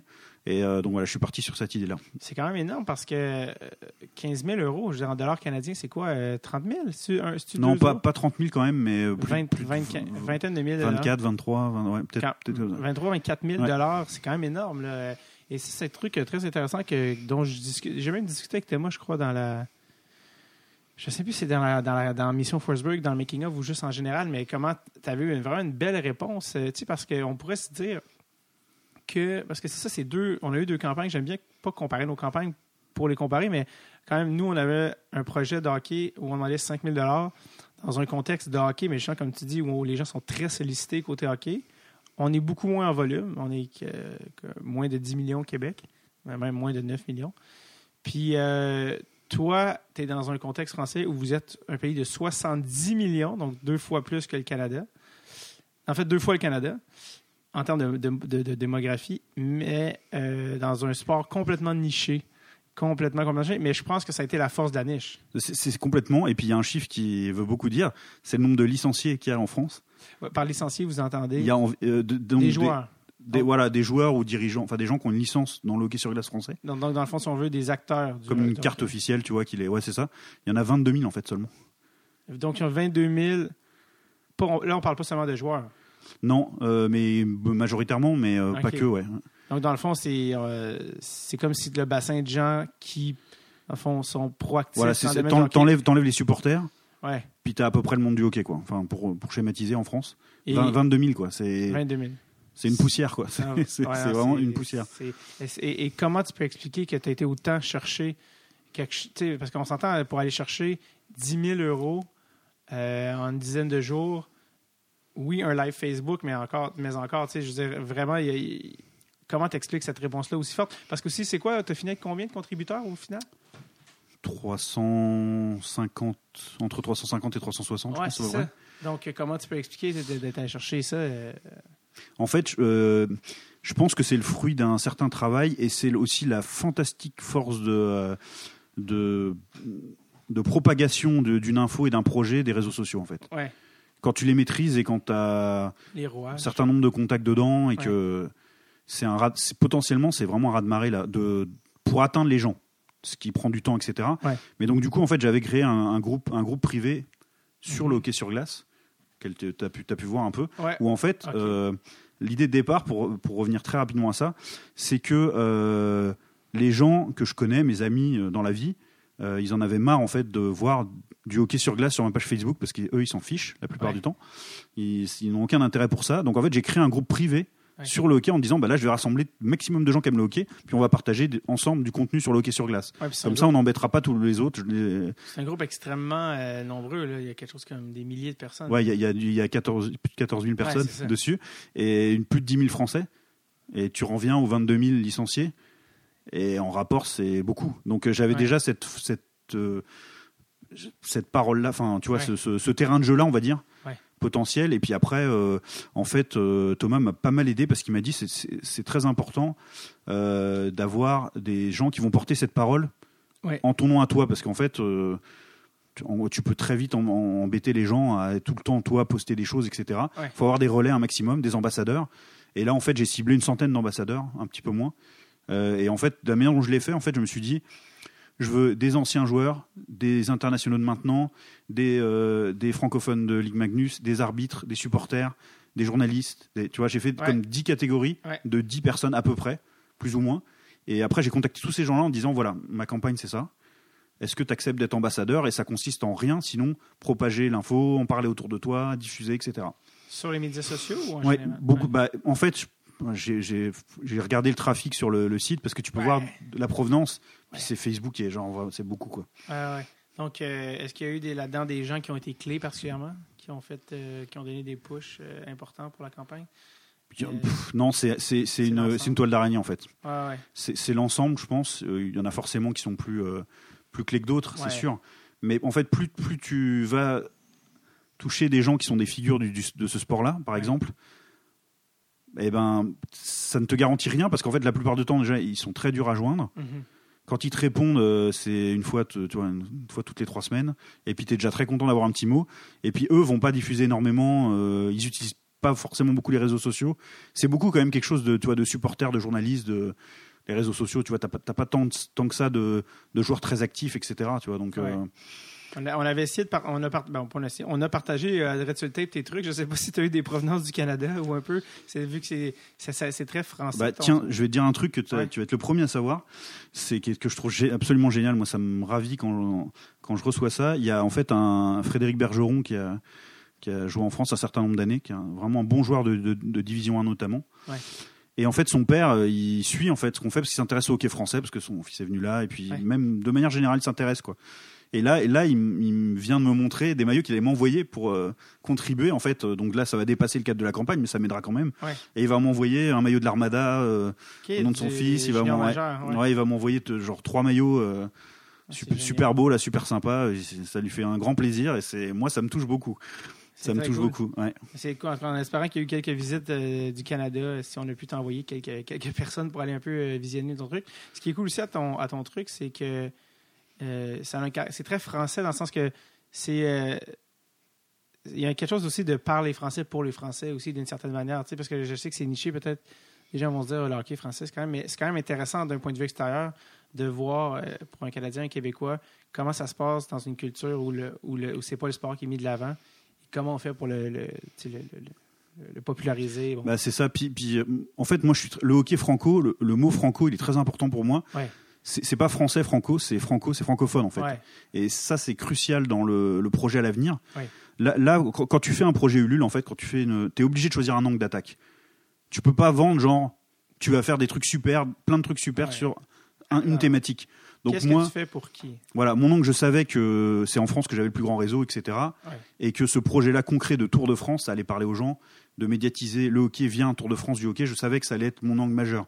Mhm. Mais le hockey franco, de manière générale, c'est le, ça va être vraiment sur le hockey francophone. Et moi, Ouais. j'ai complètement envie aussi à, bah, dans la lignée de ce que tu fais toi, complètement. Si là aujourd'hui on est en France, on Ouais. est, on, on a, on a, on a, on a la même langue, on a la même passion, et, et je pense que c'est très important de, de parler du hockey en français. Ben oui, absolument. C'est ça le but. C'est en fait, c'est que toi, tu t'adressais euh, à la francophonie. C'est ça que tu veux dire dans le fond, à la francophonie et puis traiter le hockey francophone, c'est-à-dire de choisir comme angle, après tout pourquoi pas, le hockey des joueurs qui parlent français, Ouais. des entraîneurs qui parlent français et qui s'adressent aux gens qui parlent français. Ça, ça pourrait être rafraîchissant aussi de pas seulement avoir que des Québécois en français qui parlent de hockey, mais bien euh, d'autres francophones. D'ailleurs, j'ai reçu euh, des Suisses au podcast. Euh, je ne sais pas si je t'avais mentionné, mais c'était des, des gens qui écoutaient le podcast de, de Dress Tape en, en Suisse et qui bon, sont venus au Québec, m'ont écrit, puis bon, je les ai reçus. Et on a fait un épisode. C'est ça. C'est la base. Ça, c'est le triangle de francophone du hockey. Là. Ouais, T'as le. Canada tout en haut, là, c'est le numéro un. La Suisse est quand même vraiment bien. Ouais, très Et bien. après, t'as la France, qui est un peu le parent pauvre des trois, Mhm. mais qui, qui va évoluer, qui va progresser aussi, et qui du coup est très fervent parce que voilà. Et moi, ça c'est vraiment un, quelque chose que je veux exploiter et dont je veux parler euh, à l'avenir. C'est ça. Et, et, et voilà, et d'avoir des interviews aussi, euh, des entrevues. euh, en indépendant avec ce que tu fais aussi un peu toi, mais avec des Ouais. joueurs de la Ligue nationale, euh, comme tu dis, des francophones aussi. Ouais. C'est-à-dire d'avoir euh, Et ton truc, ça va être. euh, parce que là, ton, ton euh, départ en France, ça va être à l'automne, si je ne me trompe pas, automne 2018. tu, tu veux dire mon, mon départ de France? Euh, non, en fait, euh, ton tour de la France. Ouais, c'est ça, mon Tour de France. Euh, C'est le 2 septembre, la première date. Et là, À tu, Caen et là, tu pars pour. Tout, tout le mois de septembre, en fait, sont mes congés. En France, on a de la chance, on a des, des longs oui, congés. les congés. Là, genre, j'entends les Québécois derrière dire, mais c'est pas possible. Ouais. C'est la- Non, c'est vraiment les- mes congés, les quoi. congés, les grèves, une grande spécialité française. C'est ça. Mais là, il n'y a pas de grève dedans. C'est vraiment mon mois de congé de non, septembre, c'est ça, ouais. plus quelques jours en octobre. Et donc, voilà, c'est ça. Je vais faire les 20 étapes sur. Euh, mon père, moi, je crois que c'est le mois d'août. Euh, qui, en France, il, il se fait dire euh, dégage euh, parce que. C'est ça, ouais, genre, parce que- c'est vraiment c'est la base en France d'avoir un mois de congé l'été. Ouais. Mon père, il est, même, il est pas habitué, il comprend pas qu'est-ce qui se passe. Il dit non, euh, c'est fermé, le bureau dégage, c'est fini. Bye. Puis il revient au Canada pour un mois, mais sinon, je crois qu'il travaillerait tout le temps. Mais donc, ça sera. ce que je voulais dire, en fait. Donc, tu pars à l'automne pour faire le tour de la France. Euh, ça, ce sera diffusé où, ces capsules-là? Parce que toi, ce sera pas seulement audio, ça va être vidéo. Ça va être diffusé où? Complètement. Mais en fait, c'est ça, c'est ce qu'on discutait un peu en antenne tout à l'heure, c'est que le projet de départ, c'était moi qui partais tout seul Ouais. et qui filmait, euh, tu vois, avec une ou deux caméras, peut-être trois au grand maximum. Et après, je, je montais. Seul, trois caméras. Ouais, je montais déjà le truc Ouais, euh, compliqué, mais, mais bon, je- j'aurais fait ce que je pouvais au maximum. Et là, le projet est devenu euh, carrément une émission, en fait, et c'est Mm. là où ça va être génial, avec un décor euh, qu'on va faire réaliser par une équipe spécialisée qui va nous accompagner, monter, démonter le décor partout, et puis un réalisateur euh, de cinéma qui va qui, va m'accompagner aussi pour gérer la retransmission. euh, voilà de, de, l'émission, enfin l'enregistrement de l'émission. Et en fait, tout le mois de septembre va nous servir du coup à enregistrer toutes les émissions et tout le contenu. On diffusera des, des, petites capsules, des petites choses de vidéo quand même au cours du Tour de France, mais, mais pas l'émission en soi. L'émission en soi, elle sera traitée courant du mois d'octobre et après diffusée, euh, ouais, franchement, début novembre sans problème, au pire des cas. Début novembre, une fois par semaine, en fait, il y aura une ville. Une ville par semaine, en fait. Donc, une émission vous, euh, par Vous semaine. les filmer et vous allez après. Et après, on diffusera au fur et à mesure ouais, sur une chaîne YouTube gratuitement euh, en Ouais. accès libre. Et est-ce que la, la chaîne euh, You- YouTube a déjà un nom J'imagine que ça va être Hockey Franco. Ouais, c'est ça, c'est ça, c'est ça. Elle est, elle est, si tu veux, l'enveloppe est créée. Pour l'instant, il n'y a rien dedans, mais OK. euh, Oh, non, c'est ça. Mais ça, ça va être euh, Hockey- Franco. Donc, euh, mais c'est génial parce qu'en fait, le temps. Là, on- présentement, on est en juillet? Non, juin. On est en juin, juillet? Début on est en juillet. juillet. On est en juillet. début, ouais. juillet C'est ça. 2018. Donc, par le temps que cet épisode-ci soit diffusé, tes trucs vont déjà être amorcés. Et donc, euh, donc ça, ça- donc, ça va être disponible sur YouTube, Hockey Franco. Et Ouais, le hockey franco. Le hockey franco. Ouais. Et donc, euh, après, vous allez pouvoir euh, aller regarder ça parce que ça va être ça. à partir de novembre. C'est ça. Et donc, du coup, il y a déjà un deuxième Tour de France qui est financé, entre guillemets, par le par le financement participatif, donc euh, qui aura lieu en 2019 très probablement, Mhm. euh, une- à une date à Calais, et puis euh, et puis après donc un tour du monde qui se fera au fur et à mesure des Français de l'étranger, ça c'est vraiment le, Ouais, ouais, c'est le projet le plus ambitieux de loin. Ah ouais, Canada, États-Unis, ben, C'est ça, là, où les Français sont, Finlande. Ouais, ben parlons-en des, Suisse. des, des Canadiens, des Canadiens, des Français à l'étranger, c'est-à-dire ben, des, des- ben, des vedettes, si on veut, des vedettes euh, du hockey français. Euh, on pense bien sûr à Antoine Roussel qui vient de signer un, un superbe contrat de- Vancouver. à Vancouver, oui, de 4 fois 3 millions, je crois, euh, ou, ou même un peu plus peut-être. euh, super, super contrat pour Antoine. Et euh, D'Acosta, Stéphane D'Acosta aussi qui vient de signer en Russie, si Oui. je ne me trompe pas. Stéphane D'Acosta qui a signé un retour en... Il y a- il y a- il y a- on aura trois Français en Russie, ce qui est exceptionnel. Je ne crois pas qu'on en ait eu avant euh, autant. Euh, on en aura trois en même temps. Donc, il y aura, euh, donc, comme tu le disais, Stéphane Dacosta qui refait son retour en, en Russie. Mhm. Euh, il y aura Charles Bertrand qui a terminé dans les meilleurs pointeurs de la ligue finlandaise Ouais. et qui a été champion avec son équipe. Ouais. Qui sera aussi, lui sera tout au bout de la Russie, là, perdu Ouais. à Novosibirsk, je crois, si je me trompe Ouais, pas. déjà, c'est parce qu'il. Pour lui, j'imagine, c'est quand même. Il monte de ligue quand même. Là, en- Ah oui, non, c'est- c'est c'est- c'est très bien. Puis à mon avis, il fait le bon choix parce qu'il n'est pas prototypé vraiment pour la NHL, je pense, de base. C'est un, un- voilà, Petit. un- un très technique buteur, etc. Et pour un joueur français, c'est compliqué d'avoir une place de, de choix Ouais. En Ligue nationale en arrivant, ce qui est un peu arrivé à Stéphane Dacosta. Ouais, ouais. Ces joueurs-là, ils ont besoin d'être euh, voilà, sur une ligne forte au départ et Ouais. pour briller, etc. Enfin, en tout cas, c'est mon, mon avis. C'est comme ça que je vois les choses. Et donc, il y aura aussi Johan Ovitu qui était, euh, qui a pas réussi à finalement à faire sa place en Ligue nationale non plus euh, après avoir été au, au Devils du New Jersey et puis à Edmonton, qui sera aussi en Russie. Donc, on a un trois français. Est-ce qu'il a joué quelques matchs ou non? Si, si, si, il a joué. ouais, il a joué et, et au Devils et à Edmonton. Il a même à Edmonton, lui, défenseur. Il est passé attaquant à un moment donné. Et je, me demande s'il a pas même joué avec euh, quelques shifts avec McDavid à un moment donné. Mon Dieu. Mais déjà, ça, c'est. euh, c'est un- c'est une chance pour lui d'avoir vécu ça. Ouais, mais c'est un, un, un joueur extraordinaire. Moi, je le trouve extraordinaire. Oui. Au championnat du monde en France, alors on s'entend que le championnat du monde, c'est pas la Ligue nationale, c'est Ouais. différent. Mais euh, pour moi, c'était le meilleur défenseur de la compétition, là, tout, tout confondu. Là. Il était extraordinaire. là. Il, vraiment, il a une vision du jeu, une intelligence. A quel âge? Euh, bonne, bonne question. Je ne Il- sais je- je- vieux j'ai- déjà ou Non, non, non, il est pas, il est pas, il a encore euh, il a un beau- pas mal d'années devant lui. Stéphane Dacosta commence à approcher la trentaine, je crois, euh, si c'est pas déjà fait. Mm. Euh, Stéphane Dacosta qui avait quand même un parcours intéressant, lui qui était parti de la France pour aller jouer, je pense, en USHL ou parce que je sais qu'il est allé au college américain. Puis après, il s'est fait signer comme agent libre par les sénateurs. Il y a eu quelques matchs ici et là. Il dominait quand même en Ligue américaine. Là, on parle d'un gars qui était à un point par match. Euh, C'est c'est typiquement ce que je te disais. À mon avis, c'est le joueur euh, qui est prototypé pour avoir un rôle important dans une équipe. Ouais, Donc, tu arrives à Ottawa, euh, fais ta place, petit, quoi. ouais, ouais. Joue sur un troisième quatrième bloc avec des, des joueurs qui sont à la dure, là, etc., qui vont pas te donner des bons palais forcément. Bah, il sert à- dans ce contexte-là, un joueur comme ça, il sert pas à grand-chose, honnêtement. Je crois aussi que quelque chose qui est dans la nouvelle Ligue nationale qui, qui nuit peut-être à Stéphane, c'est, je crois, c'est la vitesse. Je pense que c'était pas son, euh, son- je pense son talent c'était beaucoup euh, avec la rondelle. Ça, le, le rythme, le rythme a beaucoup accéléré. Je pense au niveau de la vitesse, peut-être c'est, euh, c'était pas un marchand de vitesse nécessairement, donc ça c'est, compliqué.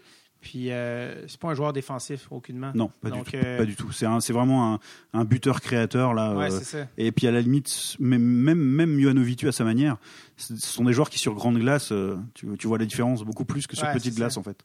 Ça, c'est un autre truc à s'adapter quand même. Mais il, il a joué en, dans la KHL avec Radulov d'Acosta. Après ça, il est allé jouer en Suisse euh, l'année dernière. Et, euh, mais Et je- en fait, il a, il a, ça a été compliqué en fait parce qu'il s'est blessé en fait dans l'intersaison alors qu'il voulait revenir en NHL. Ouais, c'est ça. on, y a beaucoup cru euh, à son retour en Ligue nationale, mais comme il était blessé, ça s'est pas fait. Et du coup, au final, il a atterri, je veux dire un peu malgré lui, là, dans un dans un bon club là, très respectable.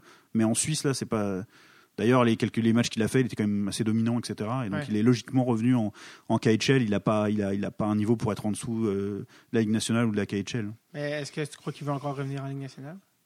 Là, ça me paraît. Je, je pense que c'était l'opportunité était était là, et s'était présentée après son année formidable en Russie. Ouais. Là, ça va être compliqué de revenir quand même, hein, je pense. Aujourd'hui, Après- tu, comme tu dis, là aujourd'hui, c'est quand même la prime à la jeunesse, à la vitesse en, Ouais. en Ligue nationale. Les effectifs sont très chamboulés. Il y a Ouais. beaucoup de vétérans, même des très bons, qui ont du mal à, à garder leur place. Donc j'ai du mal à l'imaginer. Sait-on jamais Après, faut voir la saison qu'il fait et puis le, Ouais. la politique des clubs. Mais j'ai de, je, Et il a signé pour plusieurs années, j'imagine, en Russie? je pense que oui. Je pense que oui. J'ai pas le détail du contrat en tête, mais j'imagine. Euh, est-ce que c'est quoi ta relation avec les avec ces joueurs-là, les Roussel, Bellemare, euh, D'Acosta, tu les connais? Je les, non, je les connais pas. Enfin, je les ai vus au championnat du monde en France, en fait. Mais euh, comme un journaliste peut voir euh, des, joueurs qu'il a, qu'il a, qu'il a, entre- enfin, qu'il a en entrevue, en fait. Mhm. Mais euh, pas plus que ça. C'est, aussi beaucoup ce qui motive mon projet, en fait, du hockey franco. C'est, de d'espérer euh, qu'à un moment donné, ça devienne mon activité. Ouais. Si ce n'est principal, au moins une bonne partie de mon activité réelle. Et que je puisse du temps, justement, passer du temps avec, avec ces gens-là du hockey français. Et puis, euh, tu vois, euh, faire du contenu euh, avec eux, apprendre à mieux les connaître. et puis aller montrer leur réalité aussi. C'est, ça derrière l'idée derrière le tour de, du monde du, des joueurs français. C'est pas de, c'est pas de se payer des vacances aux frais de, Non, aux, ça, frais non. des gens. C'est, c'est, en fait d'a- d'aller faire ce que aucun autre média ne fait en France, Ouais. parce qu'ils n'y mettent pas les moyens ni la volonté. C'est d'aller voir ces joueurs-là, même au fin fond de la Russie. euh, voilà. Ouais. C'est quoi, c'est quoi, c'est quoi ton quotidien? Euh, Souvent, en plus, il y a des vraies histoires derrière. Ouais. C'est, pas comme tu disais tout à l'heure, les parcours des joueurs français. Enfin, c'est pour arriver à ces ligues-là, c'est Ouais. c'est compliqué, quoi. C'est compliqué. C'est Est-ce qu'il y en a qui te viennent en tête en ce moment? des joueurs qui ont des Non, parcours euh, comme quand, ça? tu, quand tu parlais, oui, tu pensais à des histoires. Est-ce qu'il y en a qui te viennent en tête à ce moment-là? Quand tu dis, ah, il y a des vraies histoires derrière tout ça? Ouais, bah, tout simplement le contexte en fait, c'est que tu imagines un, un joueur plus ou moins jeune français débarquer en Finlande ou au fin fond de la Finlande ou en, en Pologne pour certains ou bon en Suisse c'est un peu plus proche de nous mais mais voilà il y a des, des, des joueurs qui débarquent jeunes dans ces pays-là avec le but de le rêve de jouer au hockey. Dans un pays où euh, quand tu arrives avec tes Français que tu joues au hockey je sais pas quelle place on t'accorde mais tu vois. Non, ouais, c'est ça. on te regarde un peu de haut je pense euh, dans Ouais, certains pays. et puis, tu vois, on, on peut imaginer, on sait ce que c'est, enfin, on peut imaginer ce que c'est de déjà le, le choc culturel, quoi. Mais en plus, là, tu es dans un contexte compétitif où il faut que Ouais. tu gagnes ta place dans un, un- voilà, une ligue, un endroit où, en gros, tu pars avec un désavantage qui est que tu n'as pas une nationalité de, tu vois, de, une Ouais. grande nationalité de hockey, etc. Tu vas probablement devoir en faire beaucoup plus. Mhm. Et tu construis ta vie autour de ce rêve un peu fou de te faire une place dans un sport qui est complètement mineur chez toi. Et tu as forcément du coup des histoires euh, passionnantes à raconter. Mais tu vois, par exemple, Antoine Roussel, ses, ses parents ont déménagé quand il avait 15 ans, je crois. truc comme. Oui, ben, je sais pas si tu as eu la chance d'écouter, mais il est venu au podcast, Antoine, euh, qu'on a enregistré devant public au ZooFest exceptionnellement l'année dernière. Et euh, avec Sylvain Guimont aussi, c'était cool parce qu'il est psychologue sportif, puis s'il y a quelque chose qu'Antoine a dû utiliser, c'est de psychologie sportive dans cette, dans cette euh, aventure remplie d'obstacles. Mais oui, ses parents ont carrément déménagé, je pense, à Mont-Tremblant. Euh, ils ont Exactement. déménagé- Ils ont un gîte, un gîte je pense. Ouais, euh, ouais. Ils ont déménagé toute la famille au, au Québec, ce qui est quand même assez. un euh, projet de vie de. Ouais, non, c'est que, attends, euh, je connais pas beaucoup de gens qui déménageraient la famille euh, sur un autre continent, quand même, là, pour. euh, euh, bon, ben, en fait, c'était pas seul. ben, je pense pas que c'était seulement pour Antoine, là, comme je te dis, eux, ils ont toujours voulu. Je pense le, le fameux rêve canadien de beaucoup de Français, qui est aussi le tien, mais pour d'autres raisons. euh, je pense pas que c'est pour aller ouvrir un gîte au Mont-Tremblant que tu veux venir. Qui mais, sait, euh, qui sait? euh, qui sait. Parce que ta copine est québécoise, on l'a pas, on l'a pas mentionné. C'est mais- ça, ouais, ouais, elle est, euh, elle est née à Montréal et j'ai, euh, j'ai eu le malheur de la faire venir en France. Ah, oui, c'est ça. Mais attends, comment tu l'as rencontré? Je l'ai rencontrée en fait pour pour tout te dire. Au départ, en fait, je- donc je suis allé moi étudier un an à l'université Laval à Québec. OK. C'était Euh, ma dernière année de journalisme en fait, d'études de journalisme. Est-ce que c'était en lien avec le, le hockey qui était venu au Québec? Non, euh, bah, j'avais très envie de découvrir le Québec en partie pour ça, mais c'est un pays qui m'attirait. Puis il y avait un échange en fait entre euh, mon université, euh, mon IUT en fait, ça s'appelle un IUT, de- Ouais, ouais, ouais. Institut de formation de journalisme en France, avec notamment avec voilà, il y avait avec le Brésil, il y avait d'autres destinations, mais j'avais très envie d'aller au Canada et, et au Québec en particulier, donc j'ai saisi cette opportunité là. Et en fait, quand j'étais sur place, c'est ça va être très marrant parce que du coup, tu vas, ça va déconnecter un peu là par rapport à ça. Mais du coup, en fait, euh, tu sais, j'étais genre dans un basement euh, un peu sombre et tout l'hiver, Ouais. euh, puis je m'ennuyais un peu et du coup, je, je m'étais inscrit sur un forum de cinéma parce que je m'intéresse beaucoup au cinéma aussi. Mhm. J'adore ça. Et en fait, il se trouve que c'était un forum de cinéma français, je le savais pas moi. Ah. Et en fait, euh, il était un peu endormi. C'était un super forum, hyper intéressant. Et pour faire court, euh, j'ai re- j'ai contacté l'administrateur. J'ai dit mais relance ce, ce forum, il est génial et plus personne n'y va, plus personne discute de, de cinéma. C'est Ouais. c'est trop bête. Et en fait, il a relancé le, le forum et dans les gens qui y allaient souvent. Il y avait ma future femme, Ah oui, Lisa. et donc, du coup, en fait, on a commencé à échanger sans savoir que euh, la nationalité de l'un et de l'autre. là. Ah, ça, sur Et, du coup, c'est c'était un peu comme une nouvelle version de- de- d'échange épistolaire euh, Ouais, c'est ça. qui, qui part sur un sujet de passion, qui devient un peu. euh, C'était avant Tinder.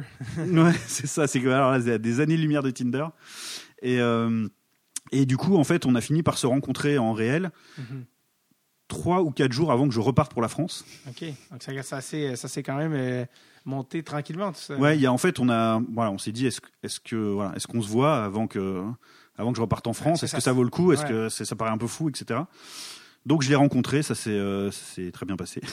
Visiblement. Et, euh, et du coup, même d'ailleurs, mes parents l'ont rencontré euh, rapidement. C'était un peu, enfin, c'était, très, Ça a déboulé très, rapidement. très marrant. Euh, alors que voilà, il y avait rien de garanti non plus pour la suite. hein. On savait que comment- c'était Comment, compliqué, etc. comment tes parents l'ont rencontré rapidement alors que. Ouais, parce qu'en fait, mes parents sont venus sur la fin de mon voyage, de mon voyage, de mon année. euh, c'est, Ouais, ça, ça. une année voyage d'études, mais euh, avec ces voyages. Euh, ils sont venus sur la fin pour, pour du coup profiter du fait que j'étais là-bas pour faire euh, tour du lac Saint-Jean, de Gaspésie, de voir, de, Ah ouais. voir la beauté du Québec. Mon père qui t'a rencontré tout à l'heure vient de la Gaspésie. Ah on a adoré, on a ça. Donc t'es Mes parents sont fous, ils veulent y revenir absolument. Donc, t'es allé toi aussi en Gaspésie, t'en as profité pour y aller avec eux. Voilà, donc on a fait un grand tour avec, avec- avec mes avec- parents, etc. Et du coup, ils étaient là quand euh, moi je suis venu, de, j'étais à Québec, donc je suis allé sur Montréal avant de prendre mon avion de retour avec eux, en fait, finalement. Oui. Et je leur ai dit, bon, j'ai un rendez-vous avec euh, quelqu'un que je connais et tout. euh, voilà, j'y étais tout seul, évidemment, au départ, la première fois quand même, Ouais. pour rencontrer Lisa, du coup. Et puis ça s'est très bien passé. Et après, je lui ai dit, bah. Est-ce qu'on est qu'on fait un restaurant avec mes parents ou quoi parce qu'ils sont là et que tu vois après je vais repartir en France et tout. Ça se fait comme ça puis finalement euh, tu vois euh, personne n'y croyait trop à Non. cette histoire-là je pense. Nous-mêmes on se posait sûrement la question. Lisa et moi puis on s'est dit on se laisse une chance elle est venue un, un hiver en France Ouais. puis après elle est venue pour de bon et puis voilà maintenant on est mariés euh, depuis presque dix ans Oh et là voilà. Et puis, euh, elle, elle est d'origine haïtienne. Oui. Elle est née Mais elle est née à Montréal. Née à Montréal. Ce sont ses parents qui ont ouais, qui sont Et elle a un accent français, même. Ouais, c'est ça. C'est-à-dire, moi, je dirais qu'elle a pas d'accent, mais je- d'un point de vue québécois, on dirait qu'elle a un accent français. Si- si- Ah, OK, OK. ok. Elle a pas, ouais, elle a pas du tout ni d'accent créole ni d'accent québécois. Ah, OK. Mm. Donc, euh, est-ce qu'elle elle, elle parlait déjà comme ça au Québec? Je pense, ouais, ouais, ouais, tu- Ok. ouais, toujours parlé comme ça. ouais. Donc, euh, elle, elle, n'a pas hésité, elle est venue en France. Euh, bah, je sais pas si elle a hésité. Non, mais que Non, non, non, non, non, pour on son travail, c'était pas un problème. Ouais, c'est ça. C'est en fait, tu sais, elle avait, euh, ce qui, toi, t'étonnera pas. En France, c'est un peu moins le cas souvent, mais elle travaillait du coup pour payer ses études, qui étaient en Mhm. cours. De, et moi, en fait, j'allais avoir un travail. Donc, euh, on a réfléchi à la situation. Moi, je lui ai dit si tu, si tu veux que je vienne, je viens. Et puis elle a dit non, non, mais par rapport à la situation présente, etc., les familles, tout ça, on a regardé un peu. Elle est venue en fait. Au final, c'était ce qui paraissait le plus cohérent. t'étais- T'étais ouvert à venir Oui. euh, au Québec? Oui. Carrément déménager. Oui. Puis abandonner les diables noirs de Tours. Et ça, C'est en- ça que j'aurais jamais connu du coup. Ah, c'est ça, ça c'est en quelle année? Euh, C'était, euh, bah c'est ça, euh, il y a 12 ans je pense. 12 ans déjà. Donc euh, ouais c'est ça. Mm. 12 ans déjà que. 12, 13, 13 ans même. Mm. Donc, et vous êtes mariés depuis? On est mariés depuis 10 ans, à peu- 9 ans. 9 ans, ce sera Ouais. les 10 ans l'an prochain. Et Ouais. les mariages, ça s'est fait en France? Ouais. Ouais. Mais euh, du coup, la, fa- enfin, la famille, les amis de Lisa sont venus du, Ouais. du Québec et tout, donc c'était génial quoi. Et, C'était une grande fête. Et si je, je me trompe pas, est-ce que c'est une possibilité de, de retourner au Québec éventuellement? Ouais, c'est plus que dans un coin de la tête là. On espère que ça pourra se faire. euh. Mais c'est c'est contrairement à ce que les gens pensent, c'est pas elle qui a initié euh, ce projet-là, c'est bien moi quoi. Oui, oui, oui, ça, c'est, Ouais. en fait, euh, oui, c'est ça. Ce que, j'avoue que les gens pourraient pas savoir, mais justement, et, et ça en lien avec le hockey.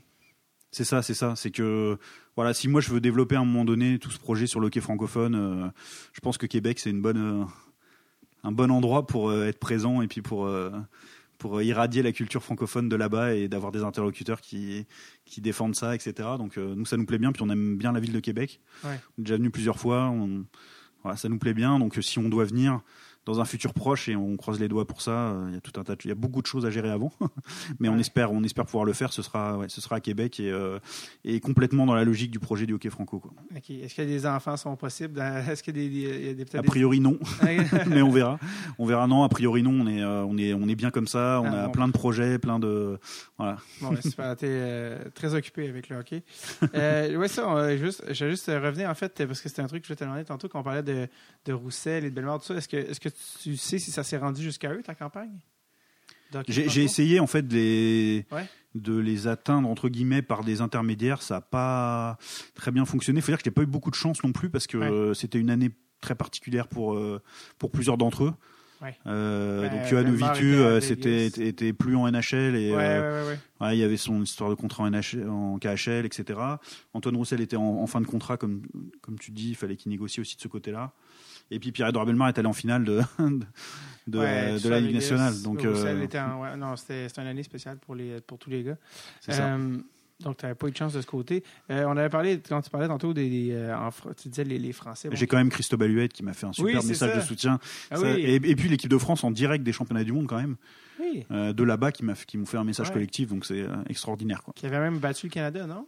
Ils n'ont pas battu le Canada cette année? C'était Non. pas cette année? C'était euh, c'était pas cette année, c'était euh, il y a plus il y a plus longtemps. Ah, ça y a quelques années, ouais, c'est ça. C'était Euh, les, il y gars, les gars, bref, tu avais envoyé un message d'équipe. Ouais. C'était génial. Ouais, c'était c'était très très touchant et ouais ça ça ça ça m'a fait ça m'a fait et ça a complètement contribué tout ça aussi à à donner un dynamisme, une crédibilité surtout à la campagne. Je pense que c'est ça c'était ça le mot clé à un moment donné. Ouais. quoi. Et Cristobal, est-ce que tu le connais? Euh, je l'ai interviewé quelques fois, mais Mhm. plus au téléphone qu'en réel, donc je le, je le connais pas non plus euh, plus Et- que ça quoi. Évidemment, on connaît bien au Québec Cristobal, qui a été à Montréal euh, très, plusieurs années, qui a été même une All-Star. Et qu'est-ce qu'il représente pour le hockey français, Cristobal Huet? Bah, Cristobal Huette, ici. Huette Ouais, c'est le. Bah, pour moi, c'est le plus grand joueur de l'histoire du hockey français. Hein. Faut pas aller chercher plus loin que ça. Mhm.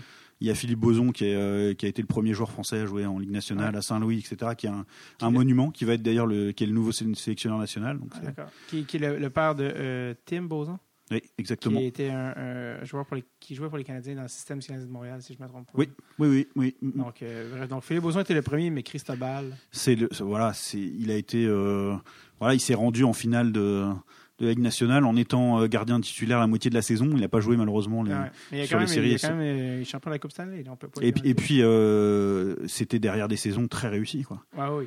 Donc, euh, il a laissé une empreinte. Et puis, c'est, c'est un, c'est quelqu'un d'incroyable, franchement. De, il a tenu à bout de bras aussi euh, souvent l'équipe de France avec des matchs Ouais, incroyables, improbables. Ouais. Donc, ouais, c'est une sacrée aventure. Est-ce que les gens reconnaissent ça ici? Oui, oui, oui. Christophe Alouette, c'est la figure numéro un hein, du hockey français. il y a Ouais, des vidéos absolument hilarantes euh, sur YouTube de Christophe Alouet qui arrive avec la Coupe Stanley à Paris. Euh, mais en fait, en France, et qui se promène avec des. Et, écoute, je pense qu'il y a 13 personnes qui l'attendent. Il a vraiment pas assez de personnes qui l'attendent. Puis un, il croise une dame qui dit Alors, qu'est-ce que c'est ce truc Puis il comme Ben, C'est un trophée d'hockey. Ah, ben très bien, très bien. Tu sais, il est là avec la Coupe Stanley. Les gens sont. euh, aucune c'est ça, c'est ça force l'humilité hein, d'être Ouais, ouais, euh, soi-disant une star du hockey en Ouais, France. Non, mais il y a un. il y a un- en tout cas, vous, vous taperez le Cristobal Huet, le France, tout sur YouTube, mais il y a une vidéo aussi où. euh, Euh, lui, il vient de quel coin, euh? Bah, il a joué à Grenoble la il plupart avait du temps. joué, c'est euh, ça, parce que je crois qu'il revient à Grenoble Ouais. avec Mm. la coupe. Mm. Et, et, euh, bon, il rentre dans l'aréna, il a fait une petite cérémonie avec des jeunes et tout ça, et il rentre avec la coupe. Et quand vient le temps de parler au micro, je crois qu'il était trop ému, en fait, parce que, euh, bon, c'était quand même un peu surréel de revenir à, à Grenoble avec la Coupe Stanley. Là. Je veux dire, je pense pas que c'est qu'on ça. va voir de sitôt. Il a une forme de, enfin, il a une humilité évidente Ouais. Et, euh, et son parcours est quand même fou parce que c'était vraiment un pionnier quoi. Ouais, puis euh, aussi, c'est un gars Et qui- puis un gardien de but quoi, qui Ouais, réussit en ligne nationale. Enfin, Ouais, c'est français, c'est incroyable, Ouais, incroyable. improbable. Puis lui-même, je l'avais vu dans une entrevue dire que lui, jusqu'à 17-18 ans, il, il était amateur. Là, je veux dire, c'était pas, il était pas du tout. Même quand euh, il est arrivé en Suisse, je, je sais pas à quoi il pensait. En fait, euh, il était content d'être là. Il s'est battu évidemment à 100% pour avoir sa place, etc. Mais je pense que ça l'a complètement dépassé en soi son parcours. Ouais, non, euh, je pense qu'il y a un mani qui s'est rendu compte, attends, j'aurais peut-être la chance de faire quelque chose de spécial, mais c'était pas du tout prévu. Lui-même, il était amateur, là, il jouait quelques. Il jouait, il jouait pas un rythme de professionnel avant très très tard. Je me souviens même, j'ai interviewé récemment Danny Dubé, qui avait été euh, sélectionneur français à une époque. Exact. Puis il disait que Christophe faisait partie des joueurs dont on disait bon, tu as un certain potentiel maintenant, si tu veux évoluer, il faut que tu quittes la France. Et j'ai dit euh, sois honnête, est-ce que tu penses que tu aurais cru Cristobal Il dit non, on ne peut pas savoir. On ne peut pas savoir à ce moment-là. C'était beaucoup trop. euh, Ah, Impossible. et tu sais, même lui-même ne savait pas. Il allé en, bon, il allé en Suisse, il a gagné le championnat suisse à Lugano. Et là, ça lui a ouvert les portes euh, qui l'ont amené à Los Angeles, qui lui-même ne pensait jamais euh, que ça allait déboucher sur rien. Il a joué un peu à Los Angeles. Puis c'est dans, le- dans le coin du lockout qu'il y a eu un échange qu'il l'a envoyé à Montréal. Parce que Je pense qu'il commençait déjà à, à penser revenir hein, en Europe. Euh, c'est fou. Tu imagines un gardien français Ouais. titulaire du Canadien. de canadien Montréal. de Montréal. C'est- c'est- mais c'est c'est complètement dingue. Même, enfin, aujourd'hui où les choses ont quand même beaucoup évolué dans le hockey français, où il y a Ouais. plus de, tu vois, il y a un jeune qui a été drafté quand même premier choix de Columbus. euh. Ouais, ben oui, on- incroyable. On, va en parler, c'est c'est- parce que ça, c'est le futur. Cristobal, c'est la figure euh, bon, emblématique. C'est ça. Mais ça restera euh, Ouais, ça va être difficile à battre. même, un pionnier. euh, voilà quoi. C'est le. Certainement. Moi, Et- je l'avais et- appelé le, le Sherpa bleu, quoi. C'était le, euh, le- celui qui a montré la voie un peu euh, derrière euh, Ouais, la génération Boson, quoi. C'est comme s'il y avait un, un- un Québécois qui devenait une star de, du groupe du, du club de foot de Paris. tu sais. C'est ça. C'est genre, Ça genre qui terminait avant centre titulaire de, Ouais, du PSG, ça. quoi. Ça serait, ça serait C'est, ouais, ça. Euh, la comparaison est bonne. Vraiment, ça serait, ça serait euh, fou. Et, non, et Cristobal, en fait, c'est ça, je me demandais, et je le vois en entrevue, je, je- parce que ça, j'ai de la misère à saisir son. Je me demande tout le temps, est-ce qu'il il a l'air tout le temps. Je sais pas s'il est gêné ou. Euh, je sais pas si tu sais qu'est-ce que je veux dire en entrevue. Tu te demandes s'il est gêné ou s'il en a rien à foutre. C'est très difficile à, à- à déterminer, mais je le connais je, pas. je pense qu'il est, je pense qu'il est, il est assez intérieur. Ouais. De, de, c'est, plus du ressenti aussi parce que je le connais pas personnellement. Mhm. Et euh, mais je pense que c'est plus ça. Et puis, euh, je pense qu'effectivement, ça le surprend lui-même, le- le- l'ampleur de ce que c'est. Le... Ouais. Je, je suis pas sûr qu'il soit. euh, il, il- il- il voit ce que ça représente dans les yeux des autres, en fait. Ouais. Mais lui-même, il, il a beaucoup bossé. Il a fait son, mais il a l'impression de faire son boulot, quoi, de faire ce qu'il devait faire et de. Et, et la, la dernière, la, fait, la, dernier, dernière page du chapitre et du livre, c'est écrite et refermée cette année, alors qu'il a pris sa retraite officiellement à 42 ans quand même. Il a joué jusqu'à 42 ans en Ligue nationale A, ou il était en nationale A ou B? Je crois qu'il était Euh, en nationale A. Euh, alors attends. Il était à Lausanne, je crois. Parce ouais, que je sais qu'il était allé en B, mais je crois qu'il Oui, était oui, non, mais c'est ça, c'est ça, c'est ça. Ouais, c'est ça. Euh, raison, donc, il a fini dans la meilleure ligue suisse et euh, à 42 quand même 42 ans, c'est quand même quelque chose. Je sais que ses, ses enfants jouent aussi, je ne sais pas ce qui va Mm. arriver avec ça, mais donc il vient de prendre sa retraite, donc tout ça se Ouais. termine un peu cette année. Là, il rentre dans le staff de, dans le staff de- du club où il était là. Euh, à Lausanne, Ouais, exactement. donc, comme entraîneur? Ouais. Ok, donc, donc il reste à lui. Ouais, il y a un nouveau staff et il reste. euh, ouais. Et donc, il reste établi en Suisse. Oui. fond. Mm. J'imagine aussi pour les taxes, c'est pas désagréable. Ouais, c'est-à-dire que pour avoir, un- à mon avis, un traitement équivalent en France, euh, Ouais. c'est vrai, c'est. Non, mais lui aussi, il avait fait beaucoup d'argent avec Chicago. Là, c'était son gros contrat. Oui, c'est ça, c'est ça qui, c'est ce qui lui a coûté la suite de sa carrière, en Ouais. fait. Malheureusement, ça a été son bonheur et son malheur en même temps, quoi. Ça a été son avenir. euh, ça, ça a été sa sécurité financière et sa porte de sortie la Ligue nationale parce que le. Racheter un contrat comme ça, là, c'est. Ouais, en fait, euh, en fait ils l'ont, ils l'ont même pas racheté, ils l'ont. Ils l'ont. Ils appellent ça des loans, là, où ils prêtent en fait le, contrat à une Mais équipe. s'il avait dû, euh, une équipe avait dû le prendre, il aurait fallu qu'il rachète le. Ouais, non, euh, carrément. récupère le contrat, ouais, non, ça, personne ouais. prenait un, Mm. un contrat. C'était c'était 5 ou 6 millions pour un, ce qui était un gardien numéro 2, ce que peut-être les équipes considéraient pas comme numéro 1 ou peu importe. Donc, euh, ça. Alors que s'il avait été agent libre, bon, il aurait, il aurait pu se retrouver un truc à, à un autre prix. Ouais, puis vu le niveau où il est resté euh, toute la fin de sa carrière, Non. je pense qu'il serait, il serait numéro 2 quelque part. euh, Ouais, c'est ça. Encore il y a quelques années, euh, probablement. Je pense que oui. Je pense que, bon, en fin de carrière, comme il dit, il, avait, il a fini en Suisse. Bon, il était plus ce qu'il était selon ses propres critères, mais il aurait quand même pu jouer encore quelques Ah, années ouais. nationale, Mm. comme il l'a montré au championnat du monde à plusieurs reprises. Donc, euh, ça a été, ça a fini peut-être pas de la manière qu'il voulait, mais quand même une, une belle sécurité financière pour un. euh, euh, tu sais, je dirais, euh, n'importe quel joueur français rêverait de, de, de son Ah oui, c'est statut. incroyable. Donc ça, c'est Cristobal et euh, bon, ça, ça- c'est ça, ça a été cool. Ça, quand je t'avais parlé, est-ce qu'il est en France qu'on vient, mais il, il est vraiment en Suisse, lui, carrément.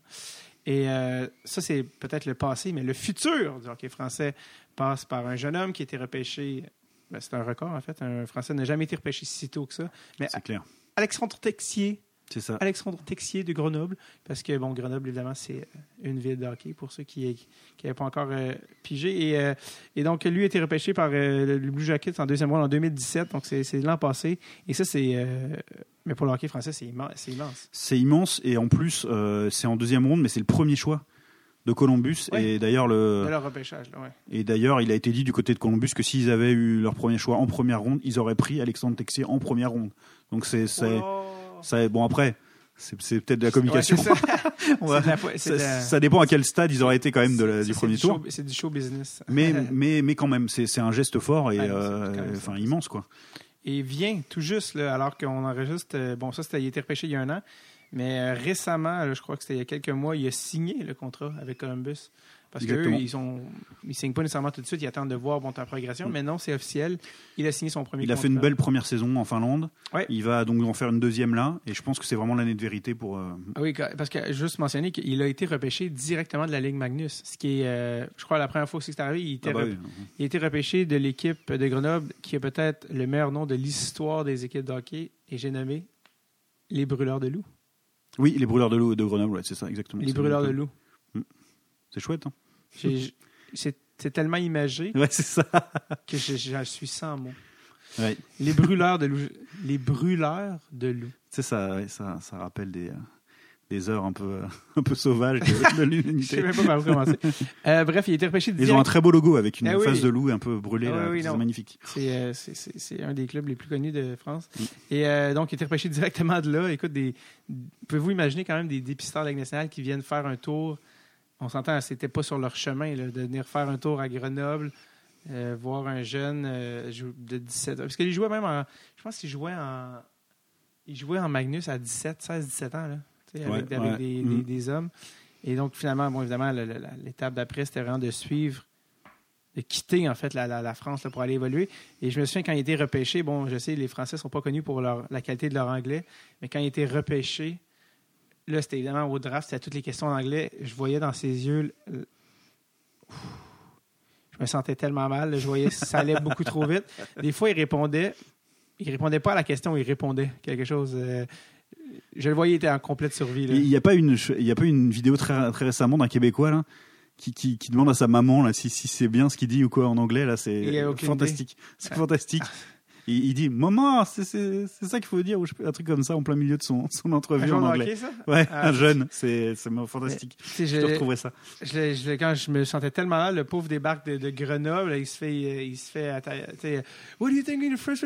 Euh, yes, I think. euh, je me sens, je me dis mon Dieu, mais euh, les Russes ont des traducteurs. Lui, il était lancé dans la gueule des de loups. C'est le cas de dire des brûleurs de loups. Et euh, bref, il a fait très bien. Il est allé en, en Finlande. Il a fait sa première saison. Ça a quand même bien été. Oui ça a bien euh, été je pense qu'il a fait un excellent choix parce que tu sais il pouvait aller en- dans le junior majeur Ouais, Est-ce qu'il était repêché? Oui. Ouais. Oui, il pouvait y aller, mais euh, il a fait le bon choix. Il faut qu'il joue avec des adultes. C'est ce qui lui a permis d'acquérir une maturité très tôt à Grenoble, et c'est ce qui va continuer de le, de le former. Ouais. Surtout que si on peut cibler un point où il faut qu'il qu'il- qu'il- qu'il s'améliore beaucoup, c'est la, la prise de masse là sur le, le physique, parce Ouais. que la, la Ligue nationale sera, on s'accorde que ce sera encore un autre niveau en termes d'in- d'intensité Ouais. physique. Et vu son les mains qu'il a, la vision du jeu extraordinaire qu'il a déjà, quand il aura le physique qui suit, euh, Ouais. Et voilà, et c'est le premier choix de Columbus, donc on est certains qui vont le choyer, qui vont essayer d'en faire quelque chose. Quoi. Ouais, ouais, il va Et pour la première fois de l'histoire du hockey français, il y a un joueur français qui va arriver probablement dans une franchise de Ligue nationale avec un rôle et avec un espoir de rôle important dans cette franchise. Et ça, Ouais. c'est incroyable. C'est un pas de géant pour le hockey français. Et euh, est-ce que tu as eu la chance de lui parler un peu, Alexandre?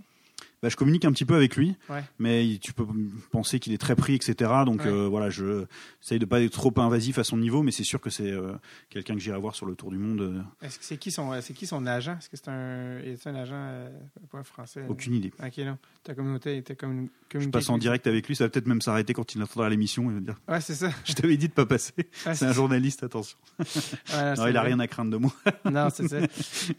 Et qu'est-ce que je veux dire? Ah oui, ça, attends, je vais juste parler. Est-ce qu'il va y avoir quelque chose pour Huet, euh, vu qu'il prend sa retraite? Il va y avoir une forme d'hommage ou un truc, euh, vu que c'est bon, c'est fini? euh, Ça, même mériterait un hommage formidable. Là. Je, je ne sais pas honnêtement si quelque chose est prévu ou pas. J'espère qu'il y aura quelque chose de, de chouette, de, etc. Je sens que si c'est pas toi qui l'organise, euh, il va rien se passer. On, on verra. Ben, je- on en mais en tout cas, je suis pas au courant. On si en parlera à Luc Tardif cet après-midi. Oui, tiens. Je pense que c'est le principal concerné quand même. Euh, juste avant de terminer, j'avais pris une note parce que quand tu as mentionné que tu étais un fan de cinéma, le cinéma français qui, qui, qui est un peu connu. Non, c'est pas vrai. Non, non, qui, qui quand même, quand même, moi, je, suis- je suis un gros fan de J'aime bien le cinéma québécois aussi. hein. Il y a plein de bons films. Ah oui, c'est les Boys. Non, non, c'est pas. Non, non, mais. La face euh, cachée de la lune, quand même. ah oui, mais c'est magnifique. La, la page, ah oui. Mm. Euh, ben, c'est drôle parce que les Boys 2, ils viennent en France. C'est un peu comme. On dirait que c'est les Boys 2 du podcast. C'est ça. C'est bon, je prends. Ouais. Euh, non, non, en fait, j'allais te demander euh, rapidement comme ça parce que j'aime bien, euh, j'aime bien, j'aime bien les films aussi. Si tu avais un top 3 t'es- t'es- de films français, ben ouais, je vais pas dire français, je vais pas me mettre de. Tu m'arranges si tu dis pas français parce que j'ai pas que des français. Non, c'est ça, ça serait, ça serait limité, mais C'est marrant parce que je suis en train de, tu sais, il y a un petit jeu sur Ben oui. Facebook là en ce moment de ouais, de poster mettre un des- film par jour, Ouais, etc. ouais, c'est ça. Donc, trois, en fait, trois films que les, trois films que les Québécois devraient découvrir, selon toi? Ah mais bah, si je dois parler de mes trois films marquants, on va dire les plus marquants, c'est pas facile parce que même faire un top 100 pour moi c'est difficile. Donc t'imagines un peu. Ouais, c'est déjà difficile. J'ai genre j'en ai 200 250 à caser dans dans 100 films quoi. Ok, ok. Euh, je dirais Mulholland Drive de Ah, David ben oui. Lynch. Je l'ai vu euh, sur grand écran euh, cette année pour la première fois. C'est vrai. Ouais, moi ça a été une révélation absolument fantastique. Je dirais un mot et ce serait onirique. Ouais, bah, c'est- c'est-à-dire C'est- que ça, ça dépasse le cadre du sens. Moi, c'est ça Ouais. que j'adore, c'est que tu es obligé d'accepter que tu ne vas pas tout comprendre et tout. Et, et, et moi, je trouve que quand tu arrives à pas- faire passer ça et à ce que ton objet film soit extraordinaire, Ouais. c'est voilà. Pour moi, c'était ça. C'est c'est ça qui le séparerait de beaucoup de films, on va dire plus classiques. Ouais. C'est ça, c'est cette dimension-là. Je vous avertis, là, si votre film préféré c'est Fast and Furious 7, vous allez, vous allez pogner de quoi. Ça, se vous- on, ouais, on dit euh, ça se peut que vous en reveniez jamais. Mais euh, moi, j'ai eu la chance de le voir cette année de sur grand on dit mouille-toi la nuque euh, chez Ouais. nous avant de. C'est un peu ça quoi. Ah Avant de passer dans le grand bassin quoi. Je, ne peux que vous confirmer que vous n'êtes pas prêt mentalement. C'est la seule chose que je peux vous affirmer. Et euh, ma- mon Dieu, j'ai eu la chance de le voir dans un ciné-club justement cette année. Je ne voulais pas le voir euh, sur un ordinateur en premier. Je voulais quand même me garder le plaisir. Puis même si c'est vraiment fucked up, même si. Écoute, il y a même une entracte. Il y avait même une entracte à la, mi- à la mi-chemin pour que les gens reprennent leur souffle. là, ça te donne une idée. là. Les gens allaient boire un café pour se dire Ouais. OK, on retourne. Et, euh, et même si pendant tout le long, bon, euh, au niveau narratif, tu- parce que évidemment le, hamster tourne parce que tu cherches euh, à faire un sens. J'ai un semblant d'explication moi-même, mais bon, Mais moi aussi, j'ai, j'ai- non mais j'ai été, on en discutera J'ai après. été lu après, mais je veux pas le dire aux gens parce que je veux, je veux leur laisser plaisir quand même. On en discutera après, mais. euh, Mais c'est comme une œuvre d'art, c'est à chacun d'en prendre ce qu'il veut ouais, aussi. non. Je suis même pas sûr qu'il y ait une explication Mais lui- 100% rationnelle. Lui-même, David, David Lynch haït les interprétations de ses Mais tu sais que les acteurs ne, ne savent pas en fait quelle est la signification du film qu'ils ont tourné. hein. Ben, ça, m'étonnerait pas qu'il il leur a rien dit. Il veut seulement qu'il tourne. Mais indépendamment du sens, c'est quand même assez hypnotisant comme film et tu jamais je me suis ennuyé dans le film. Que- Il y, a, que- y y des ambiances. Alors qu'il y a des Incroyable. films. Ouais, carrément. Puis alors qu'il y a des films, des fois, qui deviennent trop bizarres. Des fois, les gens décrochent. Ils disent, bon, là, ça devient trop cauchemardesque. Mulholland Drive, c'est quand, même, euh, c'est quand même quelque chose. Ben, David Lynch en général. là. Mais David Lynch est le premier à dire de ses propres films euh, ou de ses propres œuvres. non, non, il n'y a pas d'autre sens. euh. Mais c'est- c'est-à-dire que David Lynch, c'est un artiste avant d'être un réalisateur. Ouais. C'est une personnalité fascinante euh, qui pense pas comme tout le monde et qui le, le retranscrit pas comme tout le monde, mais du coup, ça donne des objets d'art, euh, des objets d'art quoi, parce que tout, ce- tout ce qu'il crée, il s'arrête pas au cinéma. C'est euh. Voilà, c'est bon. Moi, en tout cas, je suis voilà, c'est mon réalisateur occulte. euh, Je, je trouve absolument fantastique. Et si je devais te euh, Ouais. conseiller et vous conseiller deux autres films, je choisirais C'est arrivé près de chez vous, Hey, est ça, un, ça fait des années que je veux voir ce film-là. un film absolument dingue, qui est en fait un film de projet étudiant Ouais, c'est avec euh, Benoît. euh, de Benoît Pelvord euh, avec euh, des. En fait, c'est vraiment un film étudiant au départ. C'est, on suit en fait un tueur en série Euh, c'est un film en noir et blanc. On suit un tueur en série euh, En dans fait- son quotidien et c'est fou- complètement fou. Là, c'est pareil. Il faut quand même être, être prêt à se dire que on va voir. De la, c'est de la folie pure. hein. C'est, Ouais. et c'est incroyable. C'est d'une, moi je trouve ça d'une drôlerie incroyable. Ça avait gagné à Cannes, je crois, non? Je sais plus quelle prise. Non, ah, non, non, non, excuse-moi. Non, attends, excuse-moi, je me mélange. Non, je, je, je, je retire la parole. Je viens de me rappeler pourquoi. Quentin, euh, Quentin Tarantino a dit de ce film que c'est un de ses films préférés. Ah. c'est c'est là que j'entends je, je ne savais pas. Non, c'est ça, mais, Mais mais mais euh, regardez-le. C'est euh, En fait, un film québécois a été inspiré de ça. Il y a un film québécois, euh, ben là, en fait, cet été en plus, il sort un nouveau film, Ricardo Troggi, que- qui a fait les 81, 87 et cet été 91. Et euh, d'autres trucs. ont fait un film avec Patrice Rabitaille. Avant qu'il fasse Québec-Montréal, tous ces, ces films-là, avait fait un film qui s'appelait C'est arrivé près de chez nous, je crois. En tout cas, il y avait fait un film référence à ça. Donc, euh, je ne l'ai pas vu, mais je sais que ça a inspiré euh, un de nos réalisateurs les, les plus connus. en fait. et le troisième, je vais faire un peu exprès. Ouais. Euh, je vais donner un film de genre parce que souvent c'est mal vu. Faut- Mais moi, je les aime bien. C'est un film d'horreur en fait. Vas-y, je suis tout oui. Ouais, qui s'appelle Martyr de Pascal Logier. C'est récent, c'est vieux? C'est euh, c'est assez récent. Ça, je sais pas, il a peut-être 10 ans maximum, Ok, 10 ans, ok, un truc ok. comme ça. Et voilà, je dis rien. J'ai pas envie de dévoiler quoi que ce soit sur ce film-là, mais c'est euh, les, les cinéphiles iront. euh, c'est un film d'horreur. euh, qui ne tient pas que par la qualité de ses effets spéciaux ou même pas du tout par ça ou Mm. par ses maquillages ou etc mais qui est assez dingue en fait dans sa construction et, et par contre c'est pareil il faut être prêt quoi Ouais. les, les films que je t'ai- ça, ça, ça traduit un peu en fait ce que moi je recherche beaucoup et ce que j'aime dans le cinéma c'est que ça me fasse sortir de ma zone de confort Ah, et que ça me plonge dans quelque chose où là ça y est là je, je réfléchis autrement je tu vois je me plonge dans quelque chose de vraiment voilà mais j'aurais pu citer plein de films J'ai l'impression que tu viens, de, ch- tu viens de définir en une phrase exactement ce que les, exactement l'inverse de ce que les distributeurs recherchent. Ils cherchent des trucs euh, qui plaisent à tout le monde, qui font rire et qui sont feel good. Et toi, t'es comme non, non, moi j'aimerais ça avoir l'opposé, s'il vous plaît. mais il y a des y a des, des blockbusters qui sont qui sont très réussis oui, euh, oui, non, c'est sûr. Et, euh, écoute, c'était une édition de Dread sur le VHS avec. euh, avec, euh, et messieurs bonsoir Ouais, c'est ça. Euh, bon, ben, écoute, c'est super. On, a fait encore plus de temps que je l'aurais cru.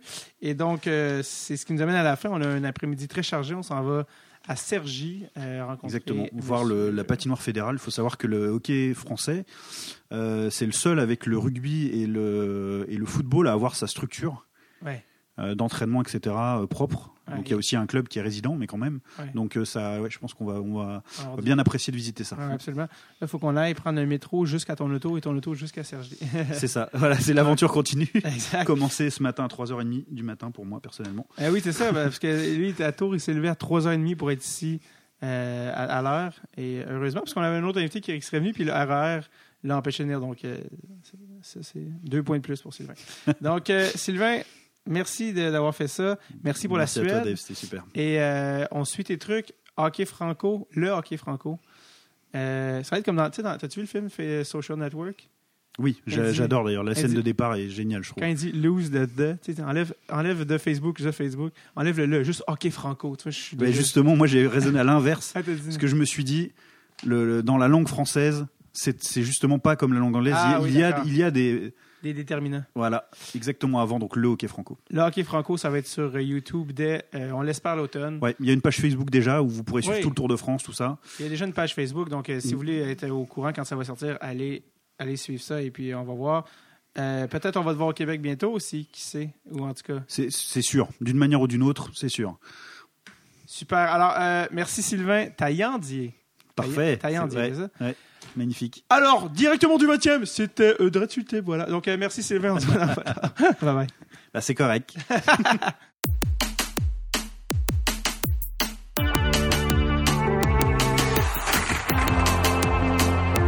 C'était Sylvain Taillandier. Merci Sylvain de ton euh, ta générosité, ton aide, ton implication auprès de la mission Forsberg. Tu as vraiment aidé à, à tout ce qui était la logistique, tout ça, puis vraiment, on apprécie ça. D'ailleurs, pour remercier euh, Sylvain, je vais ramener des, des petits trucs de Suède euh, signés par Forsberg. Forsberg, et j'ai donné aussi ses- son gear de Tape en bonne et due forme, son hoodie, était très content. D'ailleurs, si vous voulez le vôtre, euh, DresselTape.com, c'est disponible. C'est moi qui vais vous le shipper euh, moi-même. C'est moi qui vais y toucher. Pensez-y un hoodie touché par moi, c'est pas. Honnêtement, je. je- c'est pas rien, là. C'est pour vrai, c'est pas rien, là.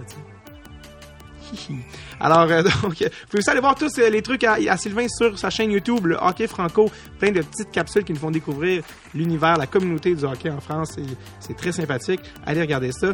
Vous avez cru aussi comprendre dans le, le podcast que ça a été enregistré, vu que c'est enregistré en juillet 2018, euh, il y a plein de trucs euh, que vous avez compris. Par exemple, quand je dis euh, Louis Leblanc pas diffusé, ben Louis Leblanc, l'épisode a été diffusé évidemment depuis.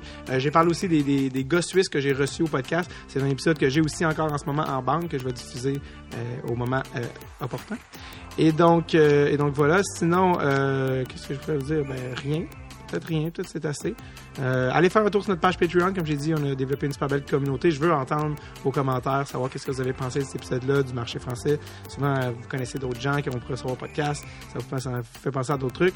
C'est cool, tout ça c'est cool. Allez aussi faire un tour sur nouveau.ca, checker la série du Killing, une série de feu, une série de bombes. Sinon, passez, s'il vous plaît, s'il vous plaît, passez une belle semaine. OK, là? Je vous le dirai pas ce soir. Pas pas étonné. OK, bye bye, là, bye Thank you.